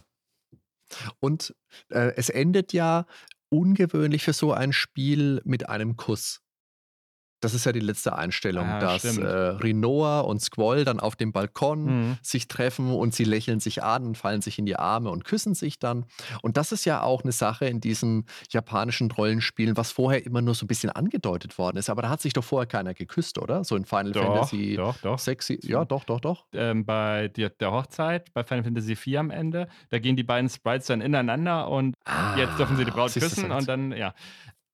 Also mal Okay. nochmal ganz kurz beim Absparen. Meine Lieblingsszene ist, wo Cypher mit der Angel da ist und oder sein, seine beiden Mhm. Kumpanen und dann äh, sch- schubst er ihn ins Wasser und lacht sich kaputt. Das sieht, dann sieht man Cypher, glaube ich, das erste Mal lachen. So. Das ist Ja, für mich so ein dann- ganz besonderer Moment. Dann schwebt ja auch der Garden vorbei Ja. und er schaut hoch und lächelt auch. Also der hat auch seinen Frieden gemacht. Ja, das genau. Ist auch also schön, es ja. ist echt ein schönes Ende so. Und das passt doch jetzt hier zu unserem Fazit auch. jetzt darfst du weitermachen. Also, Hot oder Schrott. Und das Spiel hat es tatsächlich nicht einfach bei mir. Das habe ich ja gesagt. Es hat einen tollen Look. Es hat diese bombastische Produktion. Der Soundtrack ist der Wahnsinn. Ich mag auch das realistischere Setting. Aber es hat eben auch so viele Spielelemente, die gar nicht mein Fall sind. Das Junction-System, das Zauberziehen, die GFs, ein Großteil der Charaktere, der Hauptcharakter. Das macht mir das Spiel jetzt nicht völlig kaputt und ich würde keinesfalls sagen, dass es jetzt Müll oder Schrott ist oder was auch immer oder dass ich es abgrundtief hasse, aber es fällt für mich im Vergleich einfach sehr ab. Wenn ich jetzt mal von den Teilen bis Ende der PlayStation 1-Ära ausgehe, also 1 bis 9. Final Fantasy 6 ist für mich der beste Teil, 7 kommt danach, 9 war auch noch ganz toll und danach habe ich jetzt eigentlich nur noch Final Fantasy 13 lange gespielt. Obwohl ich 10 und 10.2 hier rumliegen habe. Aktuell spiele ich Teil 12 tatsächlich mal. Aber es hat auch viele Punkte, die positiv herausstechen. Die Spielwelt in Teil 8 finde ich besonders toll. Ein Highlight in einem Rollenspiel ist es ja immer, eine, eine fremde Welt zu bereisen und neue Orte zu entdecken. Und da bietet das Spiel einfach viel Abwechslung. Schöne Schauplätze mit einem ordentlichen Schauwert. Ich mag die Musik, die Zwischensequenzen, die sind heute natürlich nichts Besonderes mehr. Damals waren sie der Wahnsinn und heute kann man sie auch noch schön anschauen. Und jetzt die Story, ja, also bis zum Reveal im Kinderheim fand ich die eigentlich auch ganz okay. Danach mit Weltraum und Space-Hexen-Gedöns, dann, dann verliert es mich. Aber wenn mich jetzt jemand wirklich fragen würde, Hardy, welches Final Fantasy soll ich spielen? Ich würde Final Fantasy VIII auf der Priorisierungsliste eher auf den unteren Rängen platzieren. Zwar vor den NES Famicom Teilen 1, 2, 3, aber nach 4, 5, 6, 7 und auch nach 9.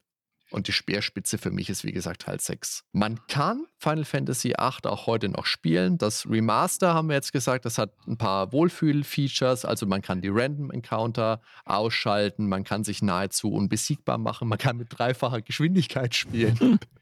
das macht zumindest die GF-Animationsdauer erträglicher, aber das Anfeuern dafür nahezu unmöglich.